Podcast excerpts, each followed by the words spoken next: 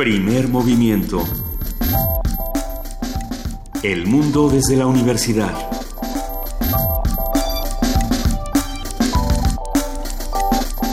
Muy buenos días, son las 7 de la mañana con 7 minutos de este miércoles primero de marzo, ya terminó febrero y arrancamos primer movimiento. Muy buenos días, jefa de información, Juana Inés de ESA, ¿cómo estás? Muy bien, muchas gracias, eh, Luisa Iglesias. Después de que ayer tuvimos en Universum esta mesa, esta conversación más bien eh, de menos no, de más ciencia, menos dependencia sobre la relación de México y Estados Unidos en el contexto actual. Estuvieron el doctor Edgardo Buscaglia, el doctor Lorenzo Meyer, la doctora Clara Claudia Maya, sistemáticamente le dije Clara, pobrecita, Claudia Maya y el doctor Rurik List y cada uno desde su área de investigación, una es economista, el otro es ecólogo, eh, Edgardo Buscaglia pues medio le hacen millones de cosas, pero es más eh, del lado político y de rendición de cuentas y Lorenzo Meyer desde la historia, eh, fueron apuntalando diferentes temas con respecto a la dependencia, a cómo México se ha consolidado, se ha ido concibiendo a sí mismo como una nación dependiente de la colonia hasta hasta ahora ha sido una, una nación que provee recursos y que no busca sus propias soluciones y creo que fue interesante desde, insisto, desde diferentes perspectivas empezar a ver desde, desde la investigación científica, el trabajo em, económico, el, el aprendizaje desde la historia y el trabajo de participación política, todo lo que se puede ir haciendo. Eh, creo que vale la pena, supongo que ¿Se grabó? Se, se grabó, se transmitió por live stream y y se grabó. Entonces valdrá la pena revisar la página de la Dirección General de Divulgación de la Ciencia. Si no, si no siguió, si no tuvo oportunidad de seguir esta mesa, vale la pena meterse a la página a ver si se puede recuperar, porque sí, fue, fue interesante. Fue interesante y bueno, agradeceremos muchísimo si a lo mejor podemos pasar algunos fragmentos aquí en primer movimiento para los que no pudimos estar ahí con ustedes. Este, y esto, bueno, vaya, se suma definitivamente a las noticias que ocurren en el mundo y en nuestro país, porque sin duda más ciencia, menos dependencia se relacionaba también muchísimo con lo que ocurría en los Estados Unidos si no me equivoco, eso es algo que nos comentó Lorenzo Meyer el día de ayer. Por supuesto, y también eh, con algo que sucedía eh, mientras tanto en el Salón de la Justicia, eh, mientras sucedía esto, bueno, un poco antes, el, el, ah, el canciller Videgaray, nuestro alumno favorito, estaba en el Senado hablando sobre esta iniciativa presidencial para, para empezar a resolver la reinserción de los alumnos de, o de los estudiantes mexicanos que regresen de Estados Unidos al sistema escolar. ¿Qué vamos a hacer con ellos? Y cómo vamos a revalidar estudios y dónde se les va a dar cabida. Yo creo que la universidad como parte del sistema educativo tiene que plantearse también ese asunto. Definitivamente y habrá que ver cómo, cómo comparamos lo que decía Luis Videgaray, que como siempre es el gobierno de Enrique Peña Nieto ha dejado muy en claro los límites y ha establecido cómo se llevan estas relaciones bilaterales. Habrá que compararlo con lo que pasa precisamente el día de ayer con Donald Trump. Es algo que probablemente vamos a escuchar en todos los medios de comunicación, lo vamos a estar viendo y analizando. Dio su primer informe de gobierno sin cambios a su discurso de campaña marcado por políticas en contra de migración. Ustedes lo saben, eh, ya por ejemplo sacó esta nueva eh, este nuevo apartado. Ya quita el Obamacare de entrada, ¿no? El Obamacare se va y entran otras cosas. Pero eso lleva diciendo, pero pues no hay manera porque no tienen con qué reemplazarlo y ahora sí la gente está muy asustada. Pues sí, precisamente. Porque, cómo es posible que lo vaya a quitar, que no tengan un plan de reemplazo y ya se dieron cuenta que no era cosa de nada más de cambiar un, un foco por el otro y, y no saben cómo echarlo a andar. Él lo sostiene, sostiene que se va a Obamacare, sostiene que sí hay muros, sostiene también que se inaugura una oficina llamada Voice. A mí me llamó muchísimo la, atención este tema.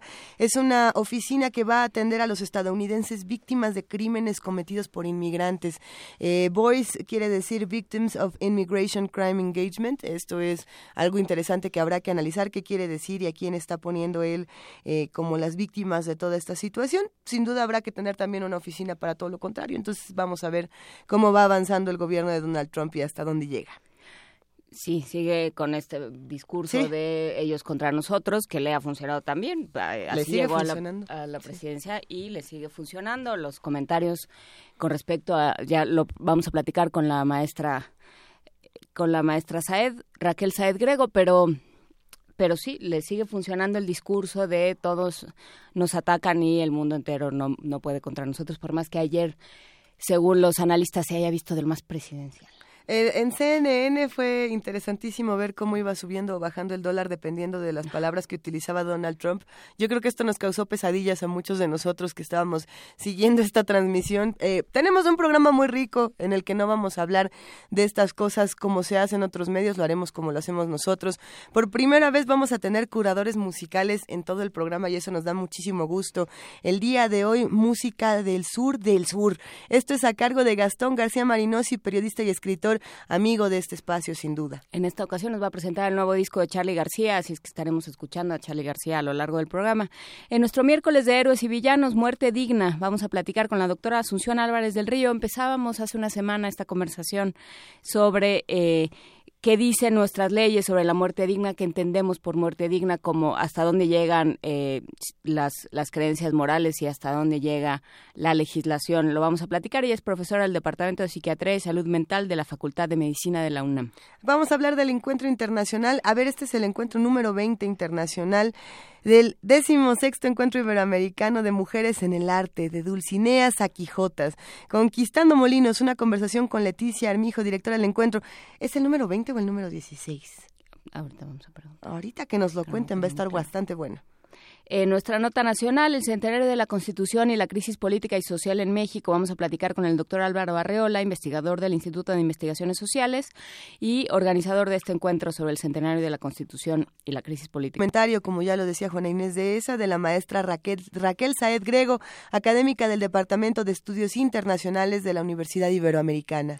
En la poesía necesaria tenemos la intervención de un par de nuestros radioescuchas, así es que esténse pendientes, a lo mejor son ustedes. ¿Qué mandaron? Vamos a ver. Tenemos por ahí también una mesa del día, divulgación, ciencia y medios de comunicación, una conversación con la doctora Milagros Huerta Coria, coordinadora de extensión universitaria de la UAM Iztapalapa y bióloga experimental. Ella es Lilia Anaya, especialista en políticas culturales y gestión cultural, responsable de la Oficina de Divulgación de la Ciencia y las Humanidades. ¿No te da curiosidad saber qué hace una bióloga experimental? Por supuesto, Yo por desde ayer supuesto. estaba pensando. Y bueno, vamos a platicar con Otto Cázares, él es eh, conocido en esta estación. Él está organizando un curso de invocación del último renacimiento, el renacimiento insólito. Vamos a platicar con Otto Cázares para que nos cuente de, de qué se trata y quién puede venir.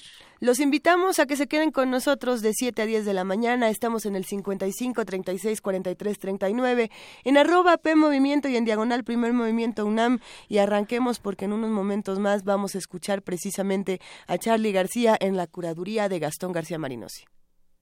Buenos días a los amigos de Primer Movimiento. Soy Gastón García Marinozzi y estoy aquí para traer canciones, poner un poco de música. Esta es la música del sur del sur. Hoy vamos a escuchar el nuevo disco de Charlie García, Random.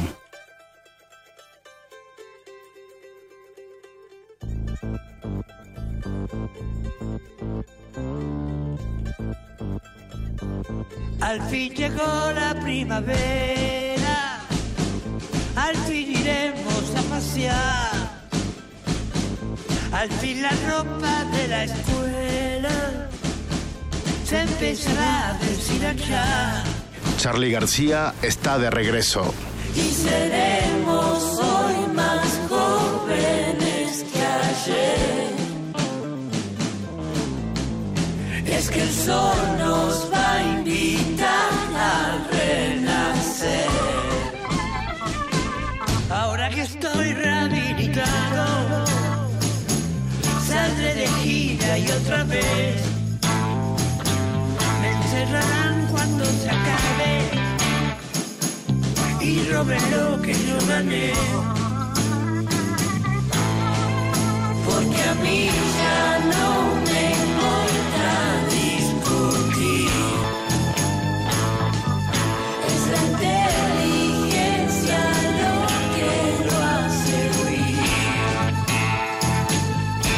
No me mostréis tus celulares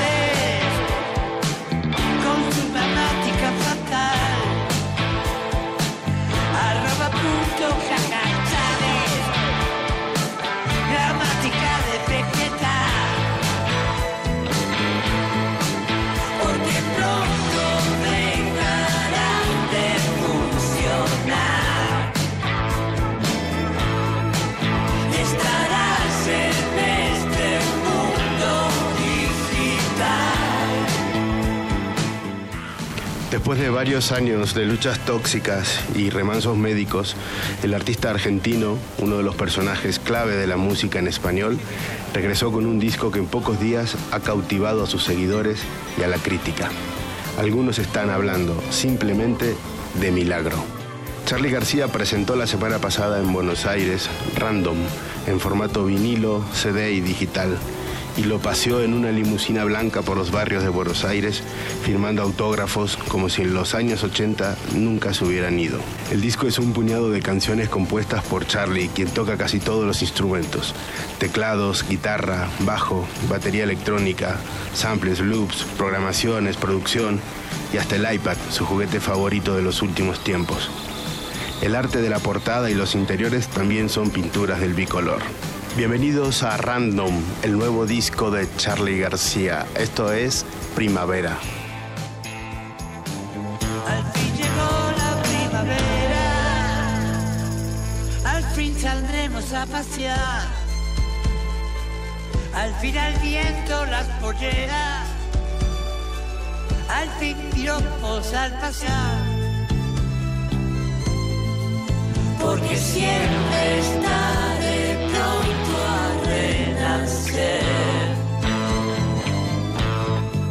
Porque hoy yo estoy más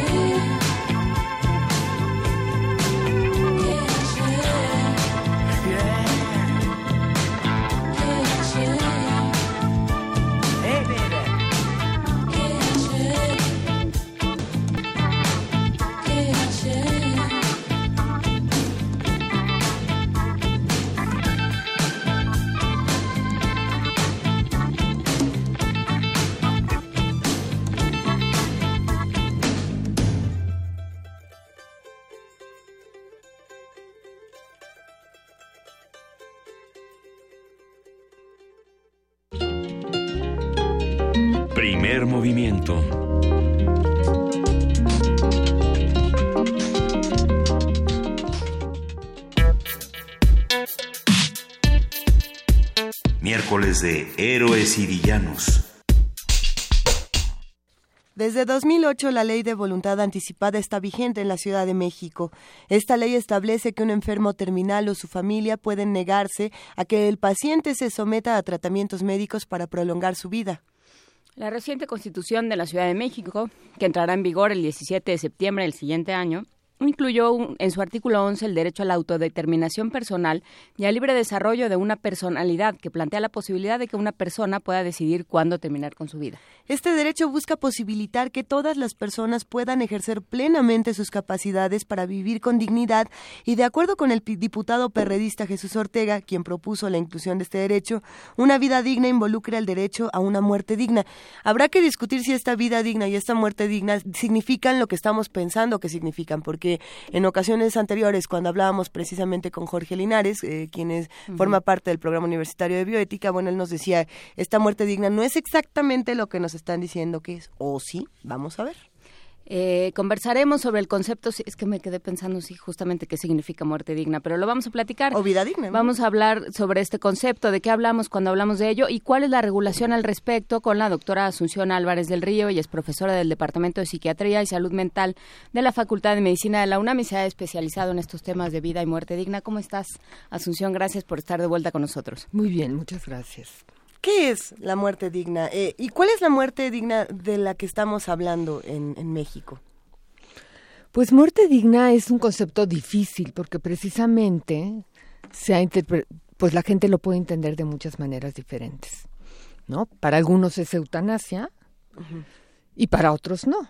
Entonces, en realidad yo creo que la muerte digna es algo que intuitivamente podemos acordar, que es tener una muerte de la mejor manera posible, evitando todo el sufrimiento que se puede evitar y de acuerdo a los valores de la persona que está en esa situación.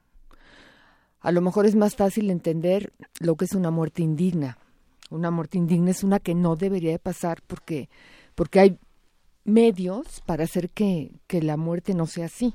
¿no? Entonces, sí. No, no, adelante. Perdón. No, entonces, de la, mu- la muerte que yo creo que lo que es importante rescatar es, en esta constitución se eh, reconoce el derecho a una muerte digna como extensión de una vida digna y se habla antes que la vida digna tiene que ver con lo que la persona determina de acuerdo a su libertad para formar su propia personalidad y decidir a lo largo de la vida.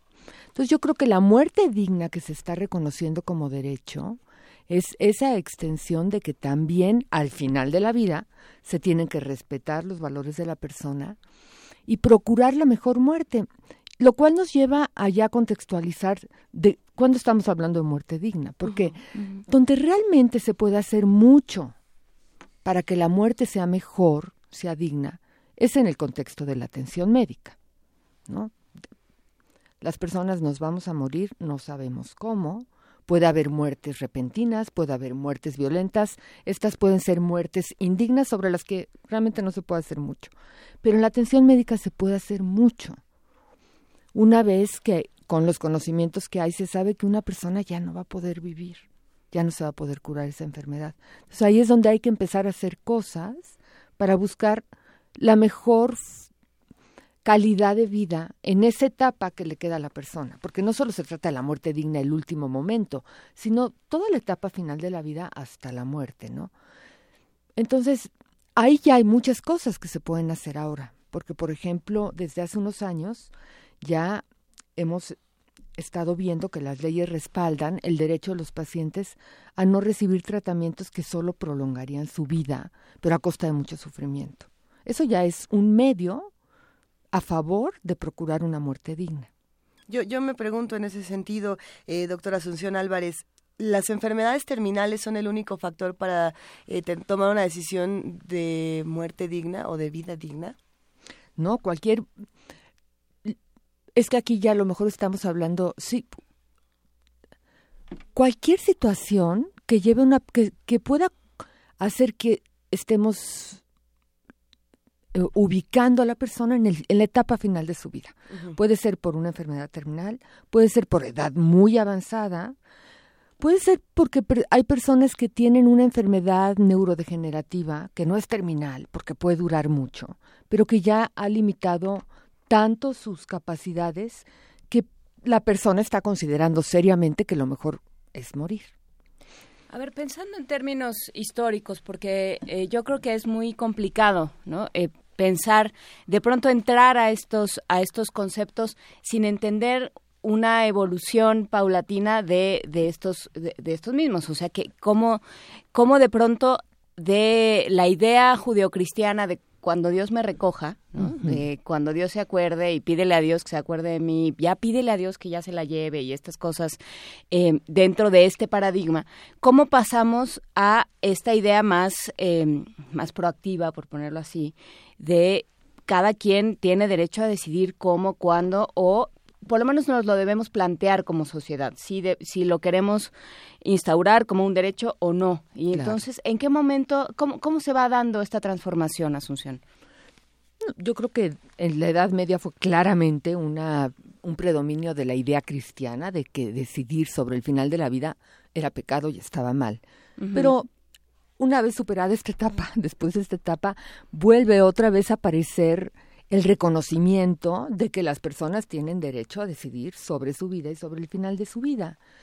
Y en esto yo creo que nos vamos a seguir dividiendo las personas. Actualmente hay personas que se pueden seguir guiando por esta idea que les da su religión, ¿no? De que no son dueños de su vida al grado de poder decidir el final, pero pues hay muchas otras personas que creen que sí, ¿no? Entonces, si estamos en el contexto de la atención médica, en donde justamente lo que la enfermedad, la condición eh, limitante, la edad muy avanzada está haciéndole eh, imponiéndole a la persona, pues es una persona que dice, ya me voy a morir, ya sabía que me iba a morir, pero ahora sí ya me voy a morir. Y mientras me muero, esta vida está muy mal. Entonces sí se sienten con el derecho de poder decidir sobre el final de su vida. Y aquí es donde me gustaría ampliar el concepto de volver a este concepto de muerte digna. ¿no? La muerte digna, si pensamos que es esta condición ideal a la que hay que aspirar y que todo mundo queremos para nosotros, ¿no? Si no podemos evitar que nos vamos a morir, si podemos hacer mucho para morir bien. Entonces, bueno, hay que procurar que estén todos los medios para facilitarlo. Y yo decía, ya se cuenta con la posibilidad de rechazar tratamientos, ¿no? Aunque eso implique que la persona se muera. Lo que falta y por eso este derecho es importante porque es la base para que pueda permitirse, es que en esas situaciones en donde la persona ya quiere morir por la situación de indignidad y de sufrimiento que está viviendo y no tiene nada que se le quite, pues necesita algo que se le dé. Y aquí es donde entraríamos en el tema de la eutanasia, que es ayudar a alguien dándole algo para que se muera de la mejor manera, porque es lo que la persona ha elegido y pide ayuda para eso. Entonces, esta es la importancia que tiene que se haya reconocido este derecho, que si se reconoce y está reconocido constitucionalmente, pues ahora hay que procurar todos los medios para garantizarlo. Y ahorita solo hay unos y no hay todos.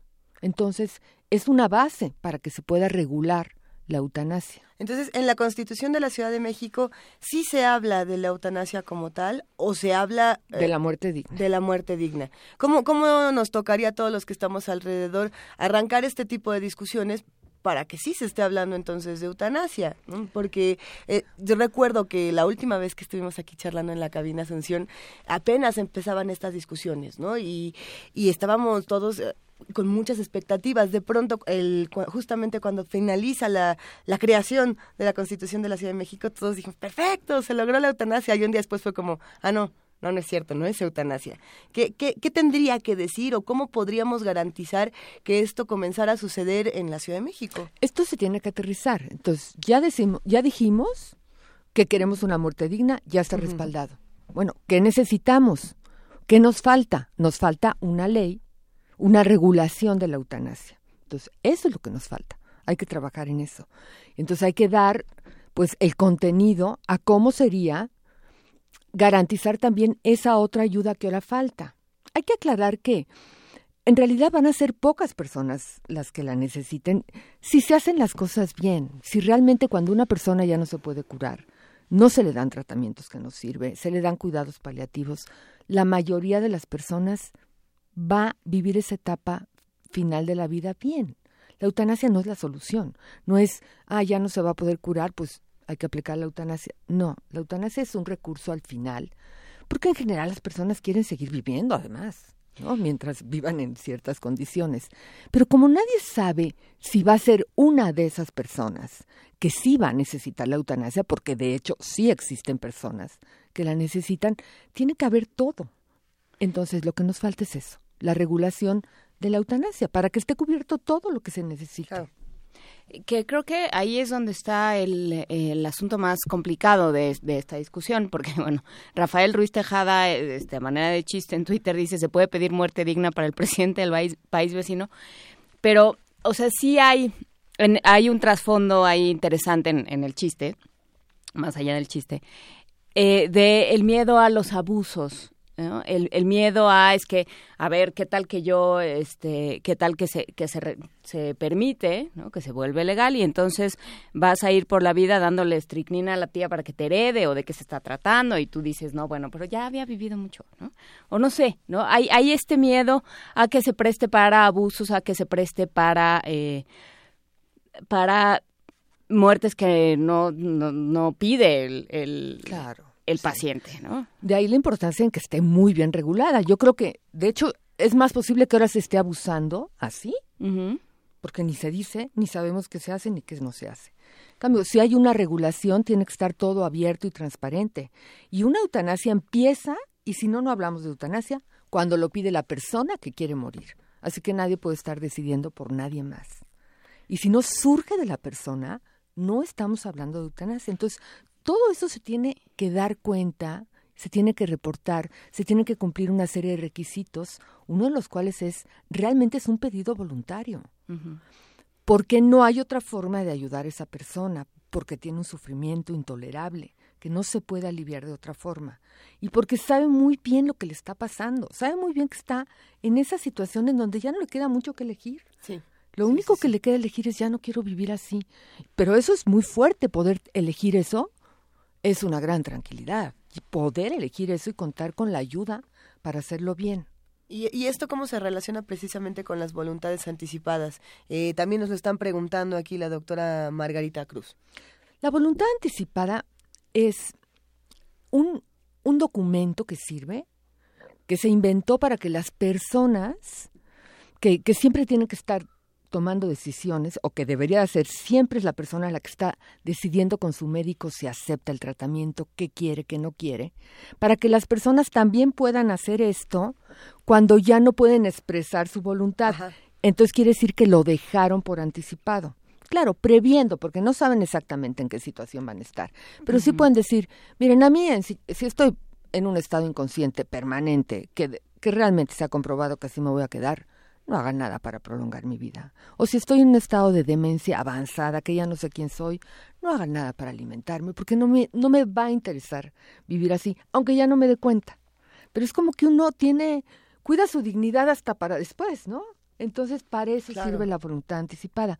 En ese sentido, pues la voluntad anticipada puede pedir cosas que son legales, porque que no me den algo es legal, ¿no? Y es una gran tranquilidad para uno y para quien tiene que tomar decisiones por otro que ya no puede decidir. Entonces, todo se relaciona con la dignidad al final de la vida, con la muerte digna. Es otro instrumento, digamos, otro medio más para, para procurar esta muerte digna. Que ahí eh, es muy, o sea, hay, hay, eh, un tema importante que es los seres que están alrededor del paciente, ¿no? Por supuesto los familiares, pero también el médico. Eh, ¿Qué tan, qué, qué responsabilidad lleva el médico? Pues en este tema de la muerte digna, porque si, si pensamos que la muerte digna es morir en las mejores condiciones, asumiendo lo que está pasando, una persona consciente que puede seguir eligiendo, pues el papel del médico es fundamental. Y quizá, y esto empieza desde el momento en que se puede hablar, médico y paciente, que esto está pasando, que uno está en el final de su vida. Y todavía en México tenemos mucha dificultad para asumir eso y todavía a veces creemos que hay que encubrirlo y que hay que proteger al paciente y que no vaya a saber y el médico a veces no sabe si tiene que decir la verdad o no y los familiares tampoco. Si hacemos esto ya estamos impidiendo una muerte digna en donde realmente el que toma las decisiones sobre lo que le queda de vida y el final es el paciente. O sea que sí, es muy importante. Y, y a veces es muy difícil aceptar que ya no se puede curar y que es hora de dejar de dar tratamientos que ya no que ya no van a servir y cambiar el objetivo de la atención a aliviar y a dejarle al paciente decir qué quiere. Pero para esto hay que asumir que nos vamos a morir y esto nos cuesta todavía mucho trabajo y en México también.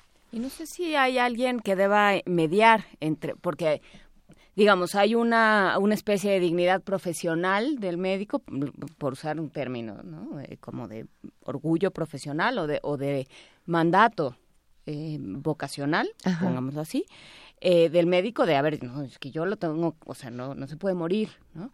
Hay una voluntad de la familia de, de, no, de que no se quiere separar. ¿Puede, puede entrar alguien, hay, hay una figura que pueda terciar ahí? Pues- ¿Que pueda abogar por el paciente? Pues lo que sucede es lo que sucede y ayuda es la figura del tanatólogo. ¿no? El tanatólogo es alguien que pues se ha especializado en estudiar todo esto que rodea la muerte y las pérdidas y yo diría que viene a ser como el que interpreta y viene a mediar lo que no pueden hacer las personas. En un sentido no debería de ser necesario porque cada quien debería poder hacer su papel, pero en esta época sí, a veces es es es él que viene a decirle al médico lo que tiene que hacer y a ayudarle a que no sienta como fracaso lo que es un límite de la medicina y a los familiares que no confundan sus deseos, ¿no? y sus necesidades con las del paciente y al mismo paciente muchas veces, ¿no? Eh, sí, precisamente la, una de las finalidades del tanatólogo o una de las particularidades es que quizá trabaja más con la familia que con los mismos pacientes que tienen más que claro qué es lo que quieren, ¿no? Y, cómo y cómo lo quieren y, partiendo de esa decisión es que el tanatólogo tiene que ayudar a entender a todos los demás la decisión que quiere esta persona que ya no quiere vivir por lo que sea, ¿no? Y facilitar la comunicación entre ellos. Y sin embargo la figura del tanatólogo no ha sido tan respetada, a lo mejor no no me atrevería a decir dentro de las profesiones porque yo creo que sí, pero si una figura, por ejemplo, en los hospitales, que tuviéramos un tanatólogo en un hospital. que, el problema con la tanatología es que tienen una formación muy, muy desigual. Entonces, hay tanatólogos que se forman en seis meses y que vienen de no tener una formación previa, y tanatólogos que desde su especialidad y desde su confrontación con la muerte dicen tengo y desde su profesión quieren saber más, ¿no? Entonces es muy dispareja. Entonces las experiencias de tanatólogos son unas muy buenas y otras muy malas. Entonces realmente eso sí ha pasado. ¿Qué, qué le pediría uno? ¿De dónde vienen? ¿Quién forma un tanatólogo? ¿Dónde se forman? Pues hay asociaciones eh, eh, que se dedican a la formación y al estudio de la tanatología, como la Asociación Tanatológica Mexicana, pero la, la, idea sería que quizá fuera previamente un médico, un psicólogo. Yo la verdad pienso que a los que hay que formar es a la sociedad que sepa que se va a morir. Y que sepa que si eso, de eso no puede elegir, sí puede elegir mucho de cómo se va a morir. Y puede hacer del el final de su vida algo que sea bueno y en donde tenga la oportunidad de elegir lo último que quiera. Hay que formar a los médicos de que somos, van a van a tratar siempre a pacientes que se mueren. Y eso no lo van a cambiar. Y, y su deber no es evitar eso, es hacer que cuando ya no puedan evitar curar, la muerte llegue de la mejor forma. Hay que educar a los familiares, a que es nuevamente la sociedad. Nos vamos a morir y los que viven con nosotros se van a morir. Y si no podemos cambiar eso, no hay que pelearnos con eso. Hay que, hay que buscar que eso se dé de la mejor manera. Entonces, eso implica pensar en la muerte y no esperarnos a que se presente, porque si, si no queremos saber nada de la muerte hasta que pasa, vamos a estar muy mal preparados y vamos a hacer cosas muy mal. Y es lo que sucede muchas veces. Entonces, yo creo que es mejor eh, hacer estos cambios en la sociedad. Y el hecho de que haya leyes ocupándose de esto, pues claro que es muy importante, pero no es suficiente, hay que cambiar las actitudes, hay que realmente asumir que nos vamos a morir y si de veras lo asumimos, entonces sí podemos pensar, cuando lleguemos a ese momento, yo lo que quiero estar segura es que todo va a estar lo mejor posible y que va a haber todo lo que se necesite. Entonces, aparte de cambiar nuestras actitudes, por eso nos interesa que haya todo, incluida la eutanasia, porque a lo mejor yo no la quiero para mí, de acuerdo a mis creencias, pero a lo mejor la persona más cercana a mí sí la quiere. Entonces, que haya para que se dé de la mejor manera, sin poner en riesgo a nadie, sin que tenga que ser clandestino, ¿no? Entonces, yo creo que tiene que ver más con tomarnos en serio que nos vamos a morir y que nos va a dar mucha tranquilidad para vivir, saber que eso va a estar de la mejor manera y saber que esa elección es particular, que no porque yo decida morirme de esta manera, el de juntos se tiene que morir igual. No, es solo para, sí, en el caso de la eutanasia es solo para los que crean que, que, tienen derecho a decidir ese final y los que no, no, nadie va a obligar a nadie, se trata de respetar la libertad de todos, ¿no? A ver, eh, Akbal pregunta algo eh, práctico, pragmático e interesante. ¿Las aseguradoras pagan seguros de vida a un paciente al que se le aplicó la eutanasia? Bueno, aquí, como no es legal, no, no creo porque es un delito. Además, yo creo que ni se podría saber que es eutanasia porque si no estaríamos hablando de un delito, ¿no? Yo puedo hablar de lo que pasa en Holanda, por ejemplo. En Holanda sí. En Holanda no hay ningún problema porque está reconocido como algo que está permitido. Entonces sí. Eh, ¿Cómo funciona justamente en Colombia y Suiza? ¿Está permitido el procedimiento de la eutanasia? ¿Cómo funciona en esos países? Pregunta Javier Barrera. Bueno, en Colombia está despenalizada y justamente les ha faltado una regulación, porque se despenalizó en 1997 por una sentencia de la Suprema Corte y no se ha logrado una regulación. Lo más que se ha logrado son lineamientos de la Secretaría de Salud, que es un adelanto, pero falta una regulación de, de los legisladores, que es lo que da claridad para decir, estos pacientes de esta forma se supervisa así, eso falta. Suiza es un país muy interesante porque en Suiza no está permitida la eutanasia. Lo que está permitido de manera muy general es el suicidio asistido, que es el único país, porque en los otros países en donde se permite es el suicidio médicamente asistido. En realidad en Suiza lo único que está penalizado en el Código Penal es ayudar a suicidarse a alguien por motivos egoístas, porque me interesa ayudarlo.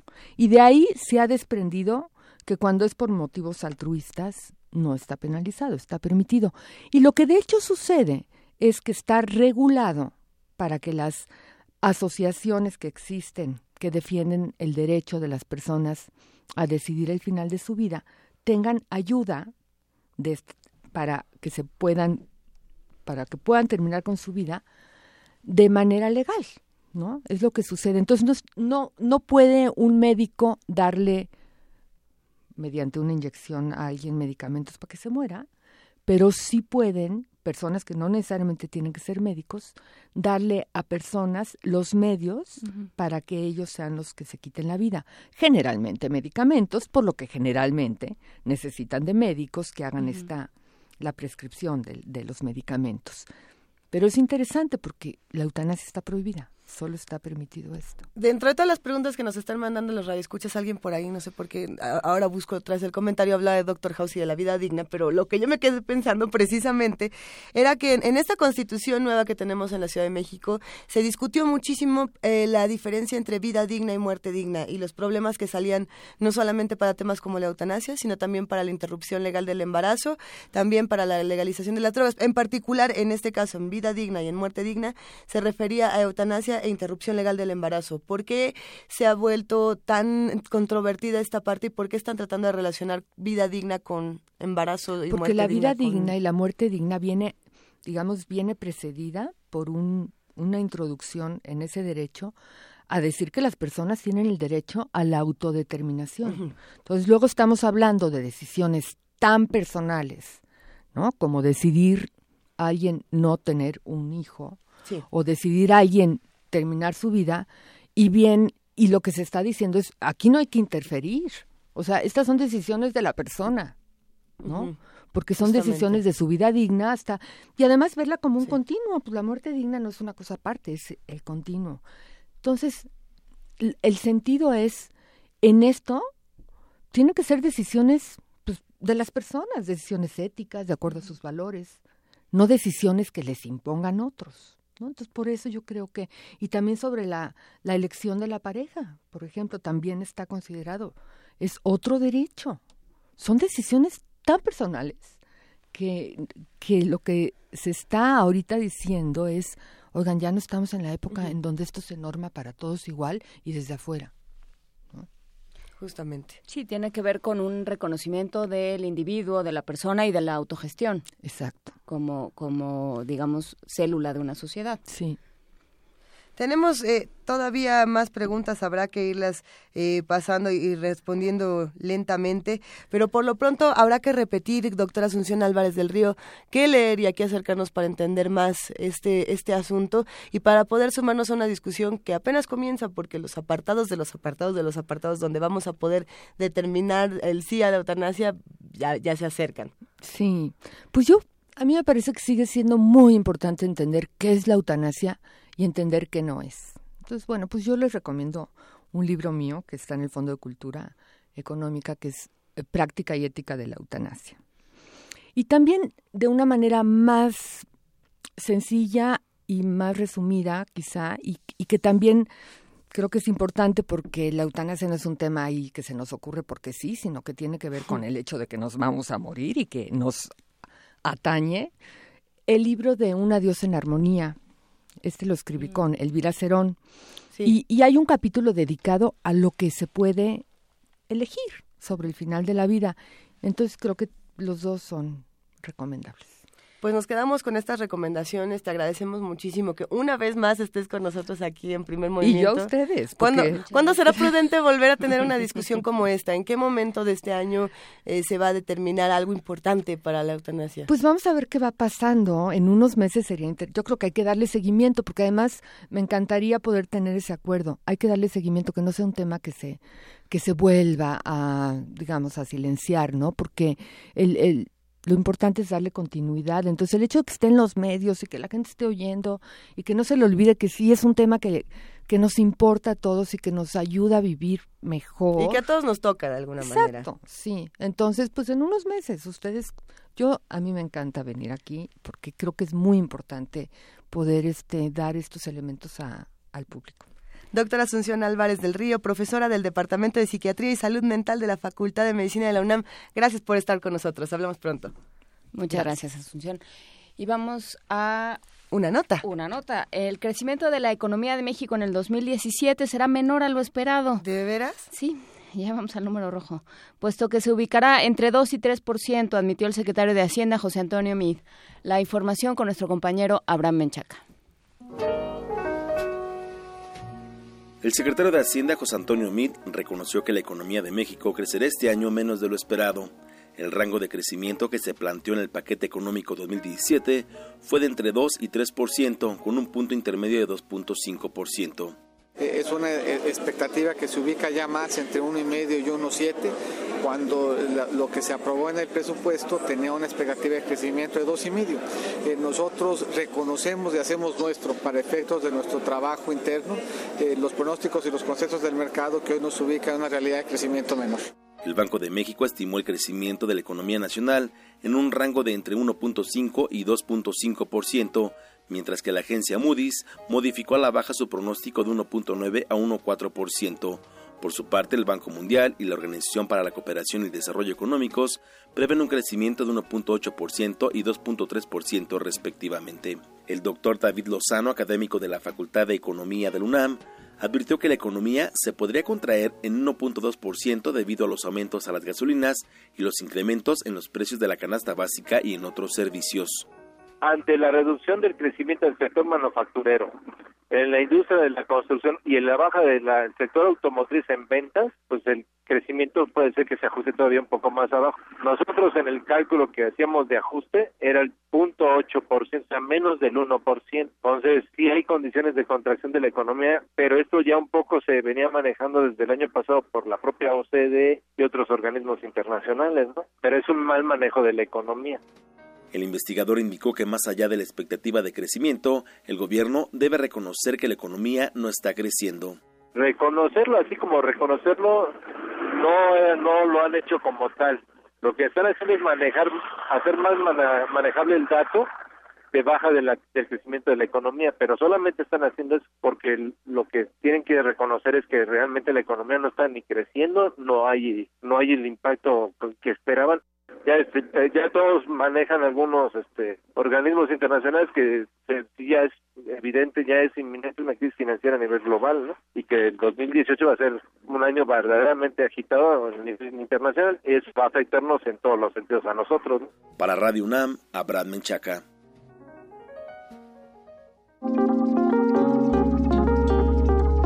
Primer movimiento. Hacemos comunidad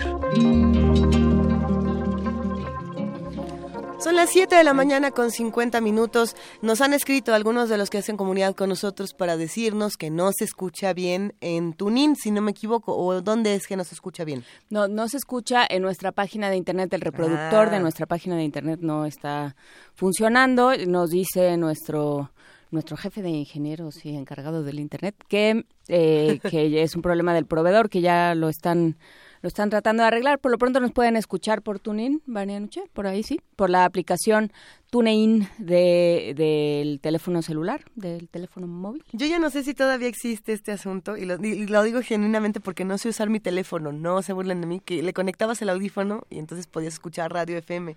o eso era como en la vieja época no, del teléfono. Bueno, Mirisak dijo que ella sí lo estaba escuchando, que porque tiene radio en su teléfono, pero luego le contestó, hemos tenido una mesa redonda sobre, una mesa redonda paralela sobre el uso de, sobre la posibilidad de escuchar radio en internet y las diferentes variantes. Lo que dicen, em, lo que le decía el Zarco y que Tecuani, por otro lado, es que se le gasta mucho la pila. Que se le gasta la pila. Bueno, cuéntenos cómo nos están escuchando y recomiéndenos plataformas para escucharnos. Estamos en arroba P Movimiento, en diagonal Primer Movimiento UNAM y en el teléfono 55 36 43 39. Si a lo mejor no nos escuchan por AM o por FM, también nos pueden escuchar por internet, pero yo estoy casi segura de que por AM siempre es solución. El 860 de AM es mágico, misterioso y llega a los confines más inesperados. Tenemos más sorpresas, Juana Inés. Por lo tanto, eh, por lo por lo tanto, no. Por lo pronto. Por lo pronto, vamos a escuchar, a seguir escuchando a Charlie García, presentado por Gastón García Marinosi. Esto es La máquina de ser feliz. I thought I'd like to have it up this time. You know, they use the, the telephone.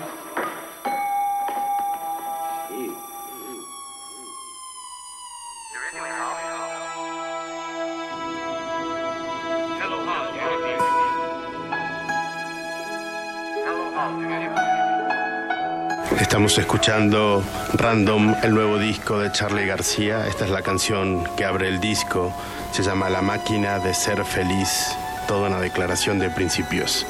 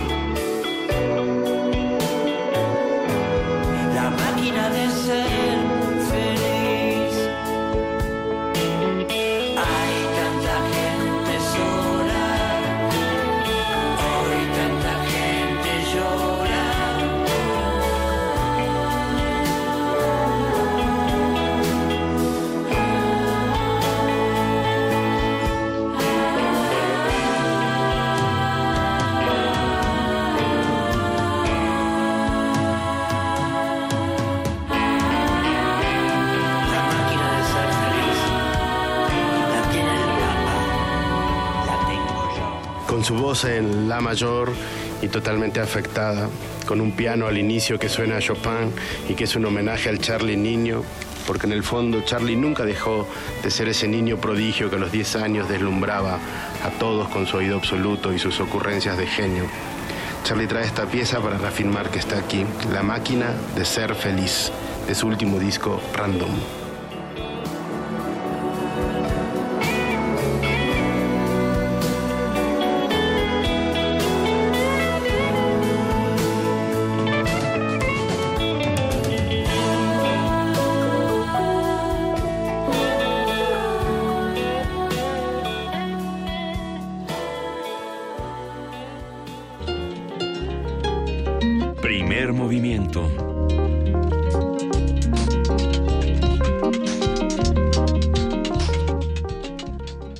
La mañana con 57 minutos. Muchísimas gracias a Gastón García Marinosi por esta curaduría musical que ha despertado buena controversia en redes sociales, porque ya dijo el Zarco que si eso quiere decir que ya no le vamos a poner las rolas que él pide.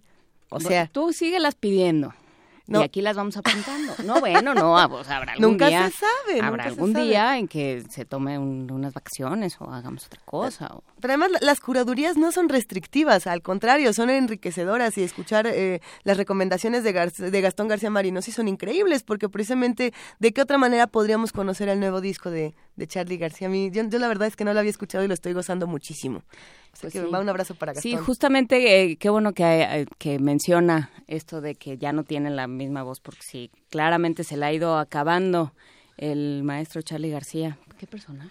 Pero, pero es el inmortal, el que salta de los No, bueno. séptimos pisos a las albercas, y no le pasa nada, no sé, no sé cuántos... eh, se, se escucha como una voz un poco pastosita, pero yo digo que se escucha muy Pero bien. porque yo creo que le han cambiado 18 veces los, este, los dientes, No lo quería decir, no lo quería decir, pero a lo mejor sí es es posible. No, bueno, sí. Para bien, porque yo me imagino que después de caer en la alberca algo pasó ahí, no sé. No Yo creo sé. que faltó, este, en nuestra conversación con la doctora Asunción Álvarez del Río, faltó ese momento de todos nos vamos a morir, salvo Charlie García. Y Mick Jagger. Mick Jagger. Pues todos los Rolling, ¿no? Todos los Rolling. ¿Se ha muerto algún Rolling? Ninguno. Bueno, Brian Jones. No, Brian Jones, no, ¿qué estoy diciendo? No, no, no, no. No. Dice Paco Dice Paco Ángeles que que, sí. uno. ¿Cuál?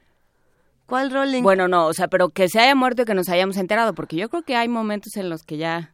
A ver, yo creo que mejor vamos a una pausa, lo Dice dejamos que abierto. por favor, dejemos...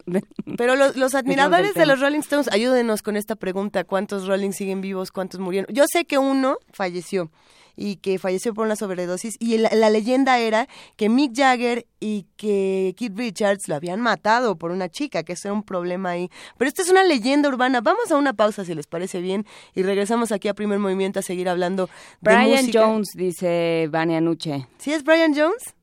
Entonces sí había dicho uno. Ah, bueno. Con que no digamos Brian May y nos hablen los fanáticos de Queen. Ya nos vamos a una pausa y regresamos. Primer movimiento. Hacemos comunidad.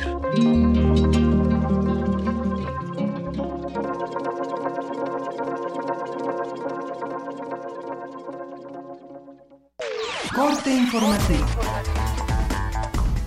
La UNAM. El rector de la UNAM, Enrique Graue, y el director general del Infonavit, David Penchina, renovaron un convenio de colaboración por tres años para realizar investigación social, económica, jurídica y técnica sobre la vivienda para los trabajadores. Nacional. Miguel Ángel Osorio Chong, secretario de Gobernación, puso en marcha un operativo de seguridad en el centro de Veracruz, el cual contempla la presencia de la Gendarmería Nacional en el corredor Córdoba-Orizaba. Previa a la visita del funcionario, 11 cuerpos fueron abandonados en boca del río en la zona conurbada con el puerto de Veracruz. y que sirva desde aquí, desde Veracruz, para todo el país y para todas la y los gobernadores, que este apoyo seguirá siempre y solo siempre exista correspondencia de parte de los gobiernos de los estados. La oficina del Alto Comisionado de la ONU, la Comisión Nacional de los Derechos Humanos y diversas organizaciones de la sociedad civil rechazaron la Ley de Seguridad Interior. Advirtieron que el fondo del asunto es encontrar cómo fortalecer las instituciones civiles de seguridad pública. Luego de dar a conocer su apoyo a Andrés Manuel López Obrador, el coordinador del PRD en el Senado, Miquel Barbosa, aseguró que si su partido apoya al PAN en las elecciones de 2018, saldrá del sol azteca. Cuando dicen que me voy a quedar coordinando solo, pregúntense ustedes. Esa pregunta, respóndansela ustedes. Yo tengo un apoyo generalizado del grupo. Advierto, litigaré. Creo que es el momento. Y no, y no me arrepiento. El PRD no respalda a López Obrador este, y respalda al PAN. En ese momento yo me voy del PRD. Así de sencillo. Beatriz Mujica, secretaria general del PRD, informó que revisarán el tema de la destitución de Barbosa. Él debería de abandonar la coordinación de los senadores. Estamos ahorita en una revisión jurídica específica de, del caso, porque efectivamente el senador eh, Barbosa ya no nos representa, no representa al PRD. Al respecto, Miguel Ángel Mancera, jefe de gobierno de la Ciudad de México, desestimó la decisión de Barbosa y aseguró que es un hombre libre y nadie está forzado a estar en su proyecto. Este es un proyecto ciudadano. Quien no quiere estar en un proyecto ciudadano no, no tiene que estar a fuerza. Pero creo que en este momento lo que hay que impulsar es un proyecto ciudadano en el que se sumen los partidos. Economía y finanzas.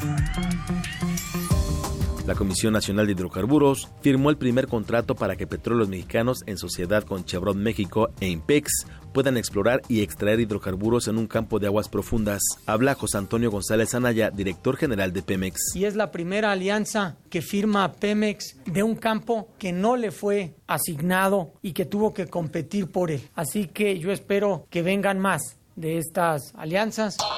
Internacional. El presidente de Filipinas, Rodrigo Duterte, instó a la policía a que vuelva a presentar servicio en la guerra contra las drogas. Esto luego de un mes de que se suspendiera la campaña al revelarse corrupción en las fuerzas de seguridad. Corea del Norte acusó a Seúl de facilitar el veneno que mató en Malasia a Kim Jong-nam, hermano mayor del líder Kim Jong-un, e insinuó que la sustancia tóxica habría sido introducida a Corea desde el sur de Estados Unidos.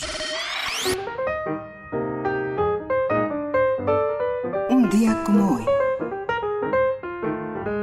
En 1952 murió Mariano Azuela, médico de profesión que se destacó como crítico literario y escritor mexicano. En 1949 recibió el Premio Nacional de Literatura. Los de Abajo, novela que fue traducida en múltiples idiomas, y Mala Hierba son algunas de sus obras más reconocidas.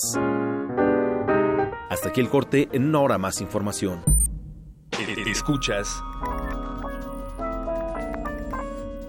XEUN Radio UNAM.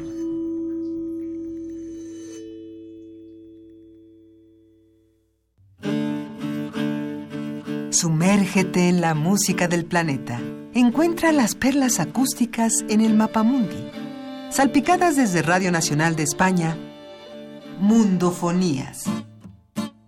Una producción de Juan Antonio Vázquez y Araceli Zigane, creada para divulgar los ritmos del mundo. Sábados 6 de la tarde, por el 96.1 de FM. Radio UNAM. Mucha propaganda casera, mil pesos.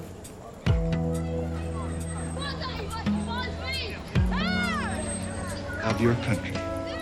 Accordingly, No importa de dónde eres, qué idioma hablas, ni cuál es tu color de piel. Tus derechos humanos son universales y deben ser respetados. Conoce cuáles son y cómo protegerlos en un programa de análisis y reflexión sobre este tema con Diego Guerrero. Derecho a debate. En la cultura de la legalidad participamos todos. Te invitamos a una mesa de discusión con estudiantes universitarios y especialistas todos los lunes a las 10.05 de la mañana. Por el 96.1 FM. Radio UNAM.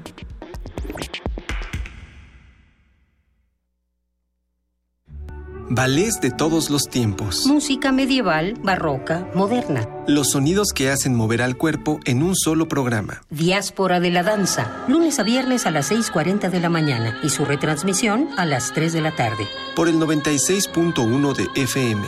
Radio UNAM. Nosotros como tú estamos hasta la madre, no al gasolinazo. El Partido del Trabajo lo advirtió. Fue el único que se opuso a la privatización del petróleo. Los precios de luz, gasolina, diésel y gas no se han reducido como lo prometieron, lo que ha golpeado severamente la economía familiar. Sigamos luchando por echar abajo el gasolinazo. Basta ya, abajo el mal gobierno. Partido, del, Trabajo. El rito comienza en el escenario. Los sonidos emergen, deambulan por el recinto, se cuelan en los oídos y estremecen los sentidos. Festival Intersección. los encuentros sonoros de Radio UNAM. Todos los viernes a las 21 horas en vivo desde la sala Julián Carrillo. Escúchalos a través del 96.1 de FM, www.radiounam.unam.mx o ven a Adolfo Prieto 133 Colonia del Valle, cerca del Metrobús Amores. La entrada es libre.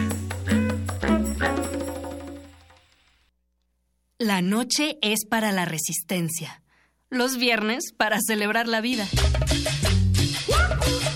¿Cómo empiezas el fin de semana? En resistencia modulada queremos saber. El Buscapiés. La radio brújula para las noches de viernes. Haz que tu fiesta suene en el cuadrante. Todos los viernes 23 horas por el 96.1 de FM. Radio UNAM. En un mundo desigual e intolerante, ¿cuál es la línea que nos separa del otro? Sin margen. Borramos fronteras. Acompaña a Luisa Iglesias y conoce los ecos de la diversidad social. Todos los jueves a las 12 del día por el 96.1 de FM. Radio UNAM.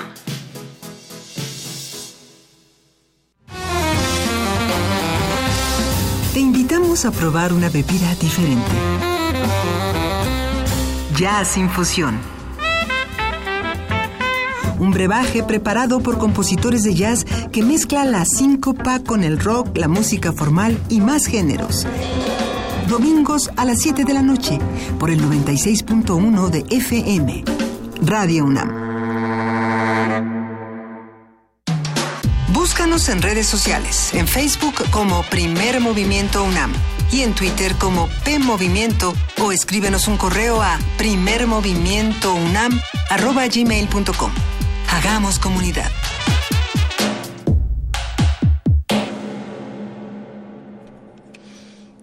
Eh, 8.58, de- no, 8.08 de la mañana. Fernando Murillo nos escribe a Facebook y dice, buenos días, comento que la causa de muerte se especifica en el acta de defunción emitida por un médico y no escriben eutanasia, sino un paro respiratorio, infarto agudo, etcétera. Por tanto, el seguro de vida sí se paga, pero le informo que un seguro de vida se paga hasta por suicidio, siempre y cuando el asegurado tenga más de dos años y un día con su póliza pagada y entonces así ya no opera la indisputabilidad. Muchas gracias, Fernando Murillo.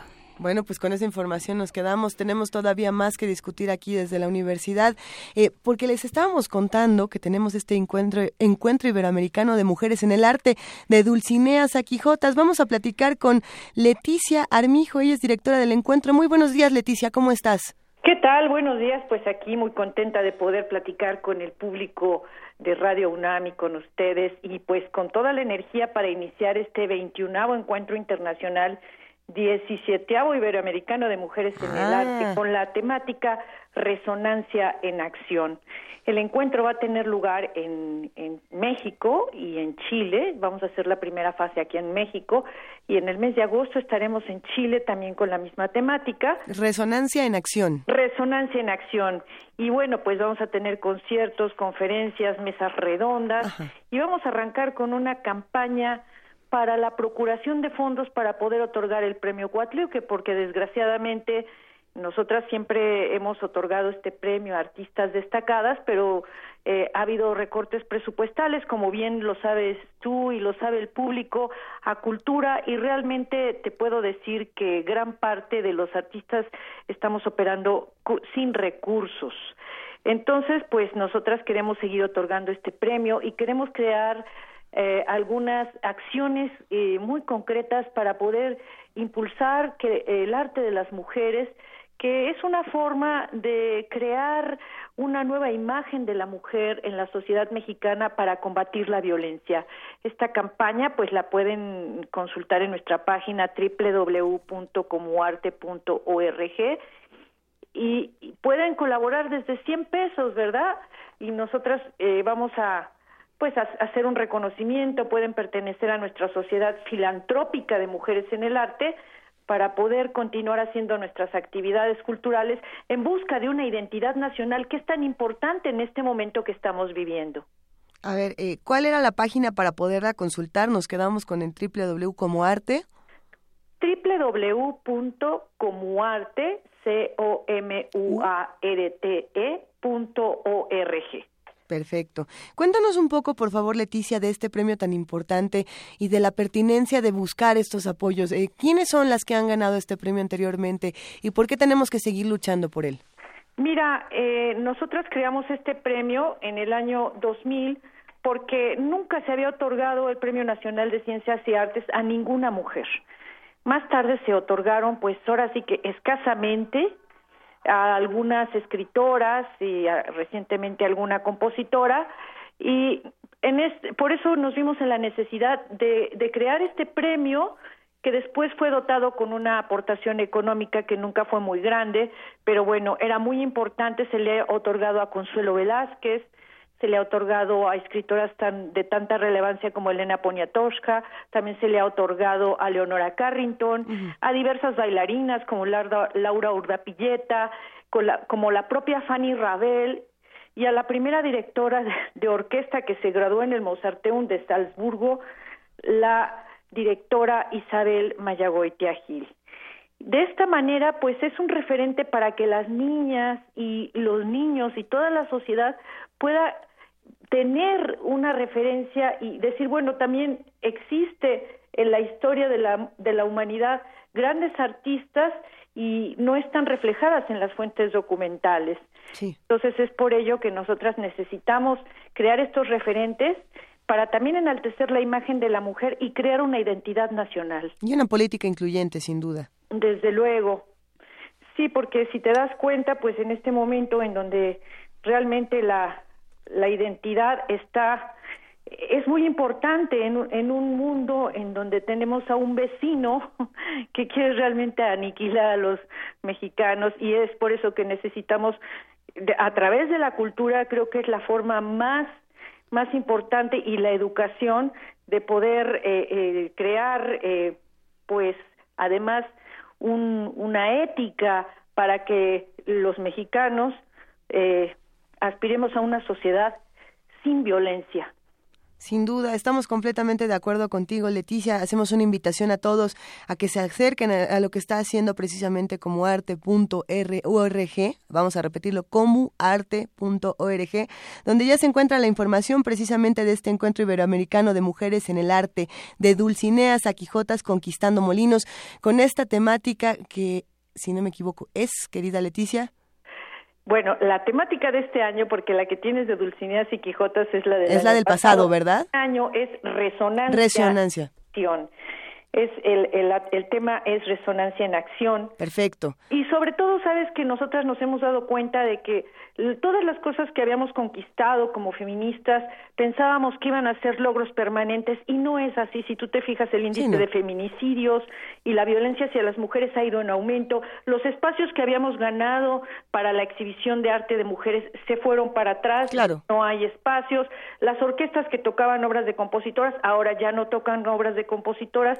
Entonces hay un retroceso a nivel mundial en las políticas incluyentes y esto pues lo vemos incluso en las propias políticas que se quieren ejercer desde otros planos internacionales. Nos tocará a todas poner esta resonancia en acción eh, próximamente. Te agradecemos muchísimo por hablar con nosotros, Leticia, y sin duda apoyamos que regrese el, el premio Coatlicue. Te mandamos un gran abrazo. Gracias y bueno, nada más decirte que quiero invitar a todas las personas que quieran asistir a la rueda de prensa que tendremos el día de hoy, hoy justo. a las 11 horas en el Centro Cultural del México Contemporáneo, Leandro Valle número 20. Muchas gracias y buenos días. Salimos del primer movimiento y nos vamos para allá. Te mandamos un gran abrazo. Abrazo, gracias. Hasta luego. Hasta luego. Vamos a una nota. Eh, de acuerdo con el Índice Mundial de Tráfico Turn Turn 2017, la Ciudad de México ocupó por segunda vez consecutiva, no sé si sería Turn Turn o Turn nada más una vez. Pero turn, turn, turn, turn. Ok, sí pueden ser muchos para que cause resonancia en acción, precisamente. La Ciudad de México ocupó por segunda vez consecutiva el primer lugar como la urbe con el peor tránsito. Los detalles con nuestro compañero Jorge Díaz. La Ciudad de México ocupó el primer lugar por segundo año consecutivo como la urbe con el peor tránsito vehicular, de acuerdo al índice de tráfico Torn Torn 2017 que verifica este a nivel mundial. Factores como el excesivo parque vehicular, el uso de suelo y la inversión mal planeada detonan la crisis en las vialidades, así lo explica el urbanista y maestro de la Facultad de Arquitectura de la UNAM, Enrique Soto Alba. Se estima que más o menos el 45% de los vehículos que circulan actualmente en la Ciudad de México vienen de otras entidades de la República. Ese es un número que no solamente crece en los de la Ciudad de México, sino también crece la cantidad de viajes que vienen de otras partes. Entonces, en esta demanda importante, digamos, de, de vehículos, eh, no ha venido desarrollándose de la misma forma la infraestructura de transporte público, la infraestructura de transporte vial y desde luego algunos sistemas, digamos, de mejoramiento o de planeación en la Ciudad de México. El académico universitario destaca que la inversión integral de la vialidad en la Ciudad de México no es adecuada, porque se gasta más en ampliar avenidas, construir puentes y desniveles, sin tomar en cuenta la mejora del transporte de pasajeros. Tan solo el 7% de la inversión pública en el, en el sector, digamos, de transporte de la vialidad va destinado al transporte. El 93% restante ha estado encaminado a ampliar y a reforzar la infraestructura vial. En algunos casos, en muchas ciudades en el país donde se han venido, se han construido este, pasos a desnivel, este, segundos pisos, mejoramiento de vialidades, ampliación de vialidades, pero ha sido un tema prácticamente ausente, ¿verdad? El mejoramiento del transporte público. Otra razón de este problema es la habilitación de nuevas rutas que se asignan por motivos políticos y gremiales, porque los concesionarios prefieren las rutas con mayor ganancia sin importar la ubicación de los derroteros, además de que no toman en cuenta dónde se necesitan esos derroteros, la asignación equivocada del uso del suelo, porque en el centro de la ciudad están los comercios, los hospitales y las oficinas de trabajo, y las viviendas a la orilla de la metrópoli, que se convierten en ciudades dormitorios. Cada capitalino puede utilizar hasta tres horas en trasladarse a su centro de labores y puede acumular hasta 227 horas perdidas en un año. De 2010 a 2016, el tiempo adicional invertido en congestionamientos de un mexicano pasó del 57% al 66%, según el índice Torn y que hace la ciudad y a sus habitantes menos competitivos económicamente. El maestro Soto Alba dijo a Radio UNAM lo que la universidad hace al respecto. La UNAM ha participado no solamente en una cantidad importante de foros de discusión, de señalar, digamos, la importancia de, replantear el sistema de planeación urbana y territorial de la ciudad, eh, sino también con estudios, desde lado estudios de movilidad, a la propia CEMUDI, ha hecho una serie, digamos, de propuestas también encaminadas con el tema de ciclovías, con el tema del uso de eh, las bicicletas, pero sin duda habrá que ir este, eh, no, es un tema solamente de, proponer y de hacer, sino que realmente se vuelve un sistema de gestión integral de la movilidad de la ciudad. Para Radio UNAM, Jorge Díaz González.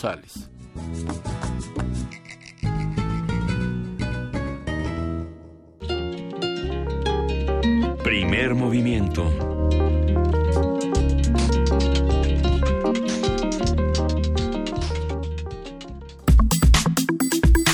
Nota Nacional. El centenario de la Constitución y la crisis política y social en México son los temas que se abordarán mañana en la Casa de las Humanidades como parte del ciclo de mesas redondas Temas actuales de la sociedad mexicana. Esta ponencia es organizada por el Instituto de Investigaciones Sociales de la UNAM y en esta ocasión participarán los doctores Rafael Loyola, Salvador Mora y Francisco Reveles. Eh, conversaremos, estará coordinada por Álvaro Arreola Ayala, investigador del Instituto de Investigaciones Sociales, y esta mañana eh, hablaremos con él para que nos invite y nos cuente qué es, qué va a ser esta mesa, cómo se plantea y desde dónde lo van, van a abordar la Constitución y la crisis política y social. ¿Cómo estás, Álvaro Arreola? Muy bien, Juana Inés, ¿tú cómo estás? Luisa, saludos. Esa risita nos hace pensar que algo va a pasar, querido Álvaro Arreola.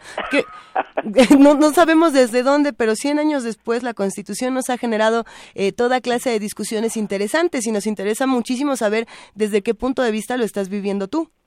Sí, mira, yo creo que una de las cosas que celebramos los mexicanos en los últimos dos, tres meses ha sido el centenario de la Constitución, pero creo que el centenario de la Constitución ha sido sobre todo un festejo que ha revisado mucho los juristas, ¿no? O sea, el, contenido, el aspecto técnico, semántico de la Constitución y conocemos hasta cómo fueron vestidos los 127 diputados en 1917 para hacer nuestra Constitución.